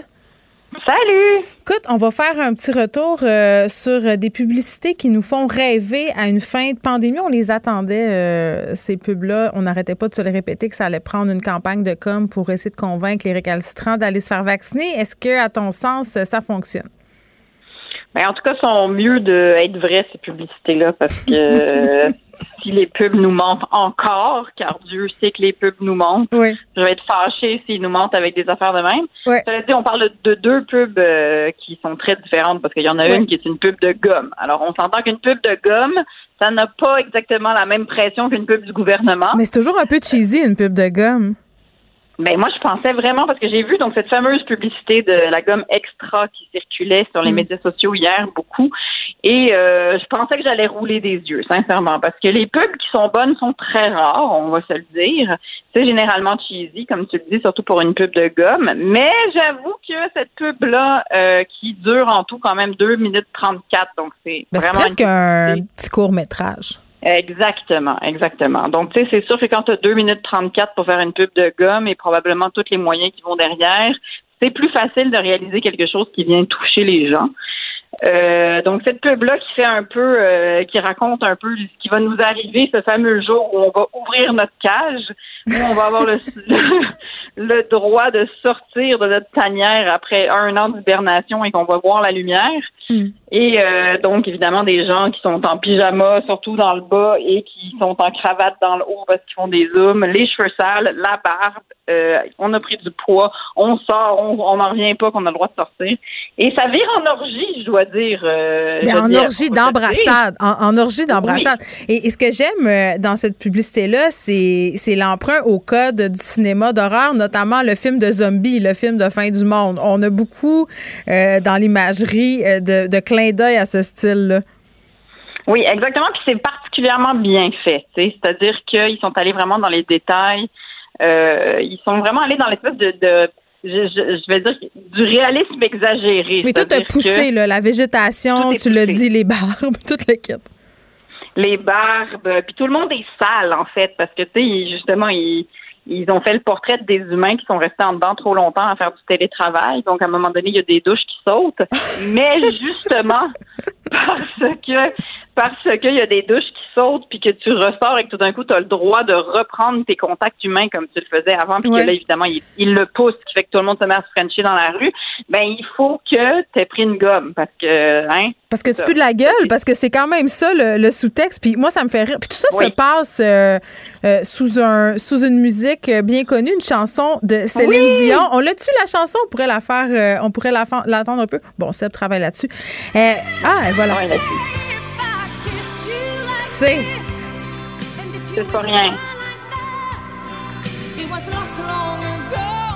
Tu sais pourquoi je la fais jouer? Parce que je veux que les auditeurs soient comme moi, qu'ils l'aient dans la tête toute la journée, parce que c'est un véritable verre d'oreille. Mais tu vois. Bon, un beau verre d'oreille. Ben oui, puis tout ça se déroule, euh, tu l'as dit, là, on voit les gens littéralement exploser vers l'extérieur. Et moi, j'ai eu un petit, euh, un petit sourire quand j'ai vu la mère de famille qui est en dedans avec ses enfants, qui est sortie, qui, qui se rend compte qu'elle peut sortir de chez elle, prend sa voiture qui est remplie, qui est pleine de feuilles. Finalement, ça fait des mois qu'elle l'a pas prise, qui défonce le portail de sa maison pour aller avoir une vie. Je me suis mais c'est ça, c'est pour ça que c'était drôle, c'est parce qu'ils sont venus nous chercher vraiment dans, euh, dans ce qu'on vit, dans le fond, puis les publicitaires ont ont une belle chance en ce moment, c'est-à-dire qu'on est des milliards d'humains à vivre la même chose. Qui avons le goût de Frencher. Donc, la pub euh, de la gomme extra qui fonctionne très, très bien. Qu'en est-il maintenant de la seconde pub dont tu voulais nous parler, la pub du gouvernement du Québec? Oui, c'est ça. Ben, c'est sûr qu'on ne pourra pas comparer les deux parce que les moyens sont pas les mêmes. Non. Clairement, ben, j'ai l'impression, mais tu vois, c'est là, là où c'est moins bien réussi, c'est qu'ils arrivent, ils sont plus dans les moments cool, dans le fond. Puis c'est ça qu'on fait trop souvent, là, tu sais. On pense que les gens veulent être cool. Fait que là, tu montres, tu sais, il y a comme un, un montage accéléré, il y a une musique cool, il y a genre, tu sais, ils viennent nous chercher là-dedans comme si on se projetait dans c'est ça qu'on, la vie qu'on veut avoir, puis moins dans l'émotion, en fait. Tu sais, tu ressens pas grand-chose quand tu regardes. On voit des soupers d'amis, on voit des, des gens d'une même famille se retrouver, on voit on n'y croit pas. C'est ça, mais ça a l'air, ça a l'air, en tout cas, ça a l'air tourné en Shutterstock un peu. c'est l'impression que j'avais. Puis c'est là où est-ce qu'on n'est pas bon souvent, c'est qu'on montre du monde qui n'existe pas. C'est cette fameuse madame qui rit en mangeant sa salade. Ben, c'est ça, parce que Shutterstock, pour, pour ceux euh, qui ne le savent pas, c'est une banque de photos, OK, euh, où tu paies euh, des, des, droits, en fait, pour pouvoir utiliser ces images-là, souvent utilisées par les médias, tu sais, les images un peu génériques qui illustrent les articles ou même dans les magazines. Puis c'est vrai que souvent, c'est très, très stagé, puis on rit beaucoup de ça, du côté pas très naturel des images Shutterstock. Puis tu l'as dit, là, ça a donné lieu à des mimes absolument incroyables. Les, les madames heureuses de manger de la salade, là. Euh, de, mais c'est ça, ça a l'air d'une pub tournée en Shutterstock pour nous faire un peu nous tirer une larme. Puis ça, ça fonctionne pas très bien. Non. Mais ça marche pas parce que justement les humains sont pas bêtes là, c'est-à-dire que on, des fausses émotions, on ressent que c'est des fausses émotions. Puis, puis pas tout le monde au même degré là, mais sauf que tu le sais quand c'est fake, tu le sais quand c'est c'est c'est faux dans le fond, tu sais. Puis bon, le message passe pareil, c'est-à-dire que tu le comprends avec ta tête et pas avec ton cœur, c'est-à-dire que tu comprends le ben oui, ça me tente moi d'aller dans un bar puis euh, penses-tu que ça me tente pas d'être dans un c'est ça, c'est évident. Je pense qu'on aurait pu euh, faire euh, faire preuve de plus d'originalité puis justement nous faire nous faire venir euh, nous faire miroiter des affaires qu'on qu'on qu'on sait pas. On veut vraiment. attends, c'est parce que le, ce qui fait ce qui fait le génie d'une publicité ou ce qui fait une publicité réussie, c'est le fait de créer un besoin au consommateur. Tu sais, ça te fait dire, hein, je, savais pas que je voulais ça, mais je veux ça. sais, on aurait pu faire ça avec une pub concernant la vaccination. Ça me faisait beaucoup penser, la pub du gouvernement, à la pub de la grand-maman française là, qui, qui, se fait vacciner, puis que là, mon Dieu, elle pense qu'elle va revoir ses petits-enfants. Je veux dire, c'est le réflexe euh, simple. Ils n'ont pas brainstormé bien longtemps. On aurait dit une version cheap de cette pub-là. Moi, c'est ce que j'ai trouvé. Oui, c'est ça. C'est une version cheap. C'est-à-dire qu'ils ont, trop voulu en mettre. Oui. À un moment donné, à trop vouloir en mettre plutôt que de raconter un seul moment. Hmm. Euh, ben, c'est ça que ça crée. Fait que c'est pas vraiment réussi. Ça a coûté 300 000 On salue ceux qui l'ont fait. Et euh, on aurait pu payer ça avec l'argent du surplus des permis de conduire. Bon, euh, tourisme à Gaspé.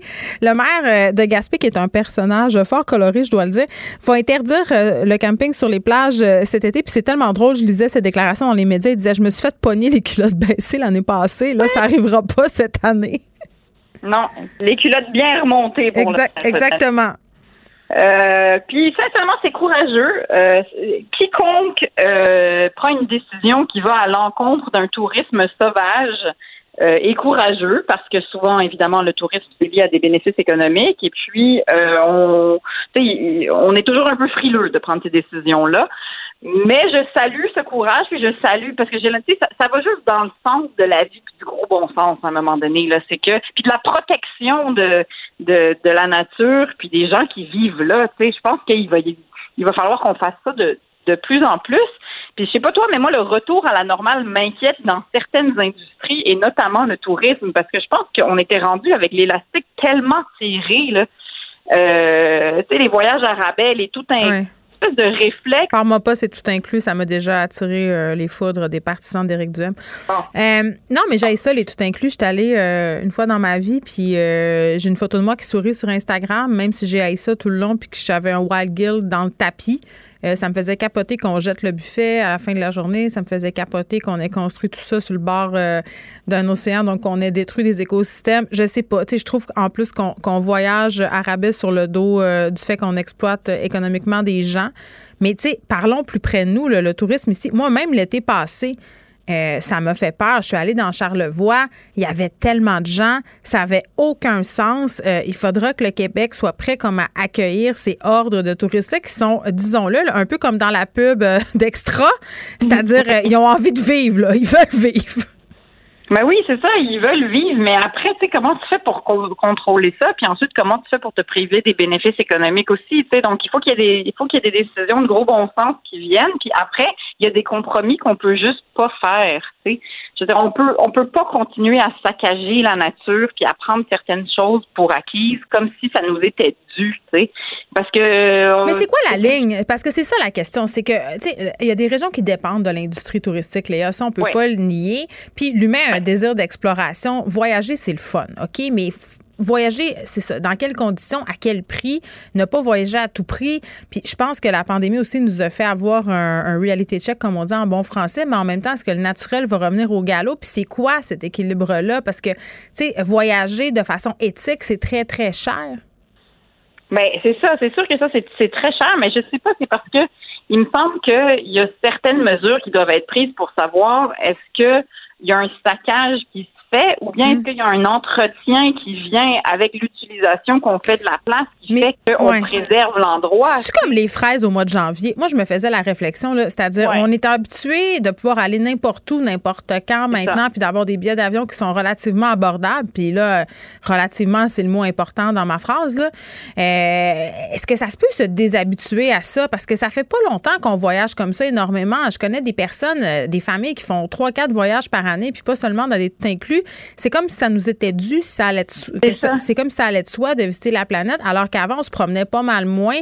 Est-ce que, justement, comme les fraises en janvier, c'est possible de revenir en arrière? Si moi, tu me dis demain matin, Geneviève, tu manges juste les légumes de saison, moi, trouver ça plate en maudit.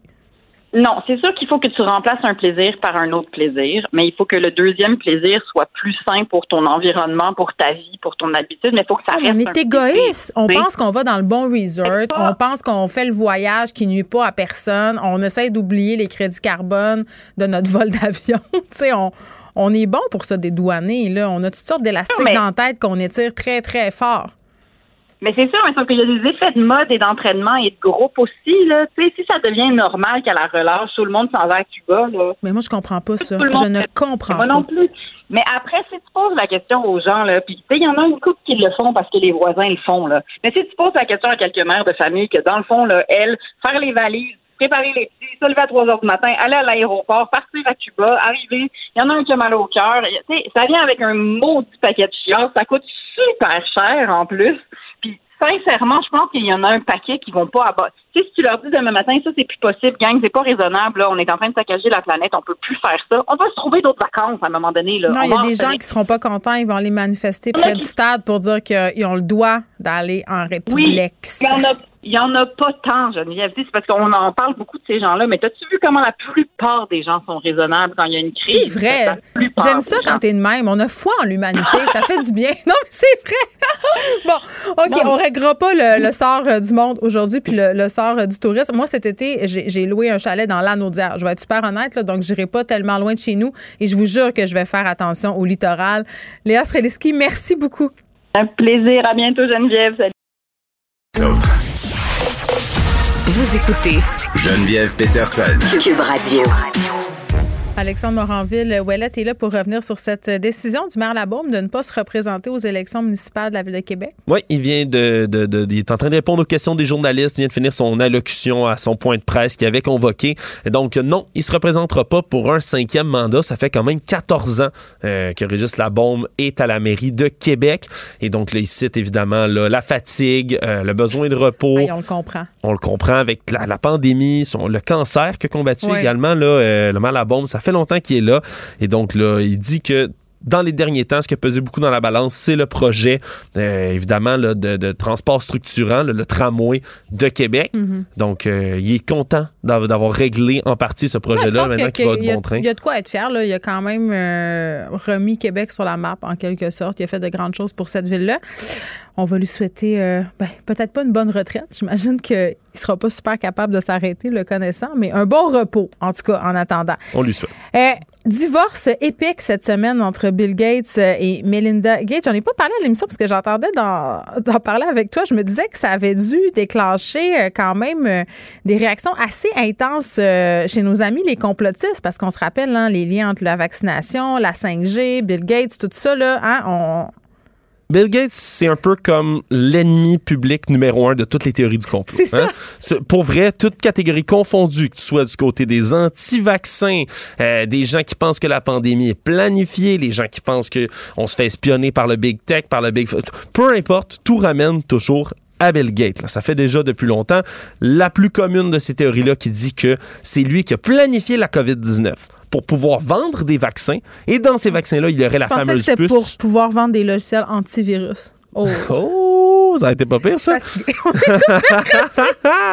Mais non, fait, exactement. Là, ça, il parle qu'il y aurait des oh puces dans le corps de tout le monde. Mais là, maintenant qu'il y a le divorce, là, il y a toutes sortes de nouvelles théories du complot qui apparaissent. Vas-y, vas-y, vas-y. Entre autres, là, sur évidemment tout ce qui est les message boards de Telegram, Parler, tous ces groupes sur Internet. Ouais, ces beaux sites prisés par l'extrême droite.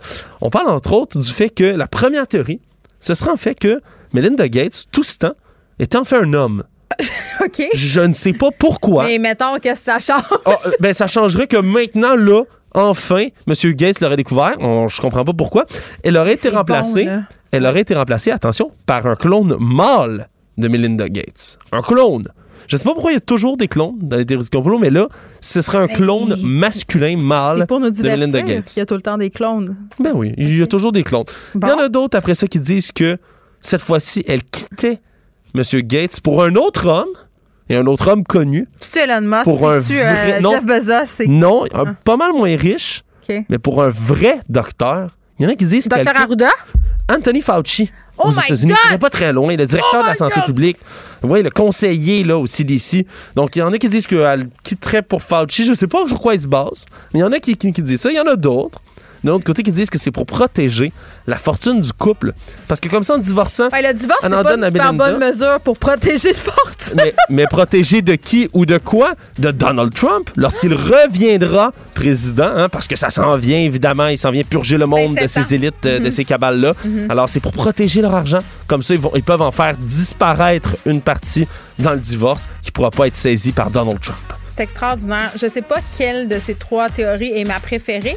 Je pense que c'est celle euh, du clone mâle. Je trouve ça, euh, je trouve ça très, très bon. Alexandre Moranville, ouais, c'est toujours un plaisir euh, de parler de théorie du complot avec toi. On t'écoute dans quelques instants avec Vincent Destoureau. Merci à l'équipe de recherche, Frédéric Mockel, Maude Boutet, Luc Fortin. Merci à Sébastien Laperrière à la mise en onde et merci à vous, les auditeurs. On va se retrouver demain, évidemment, à 13h. À demain. Cube Radio.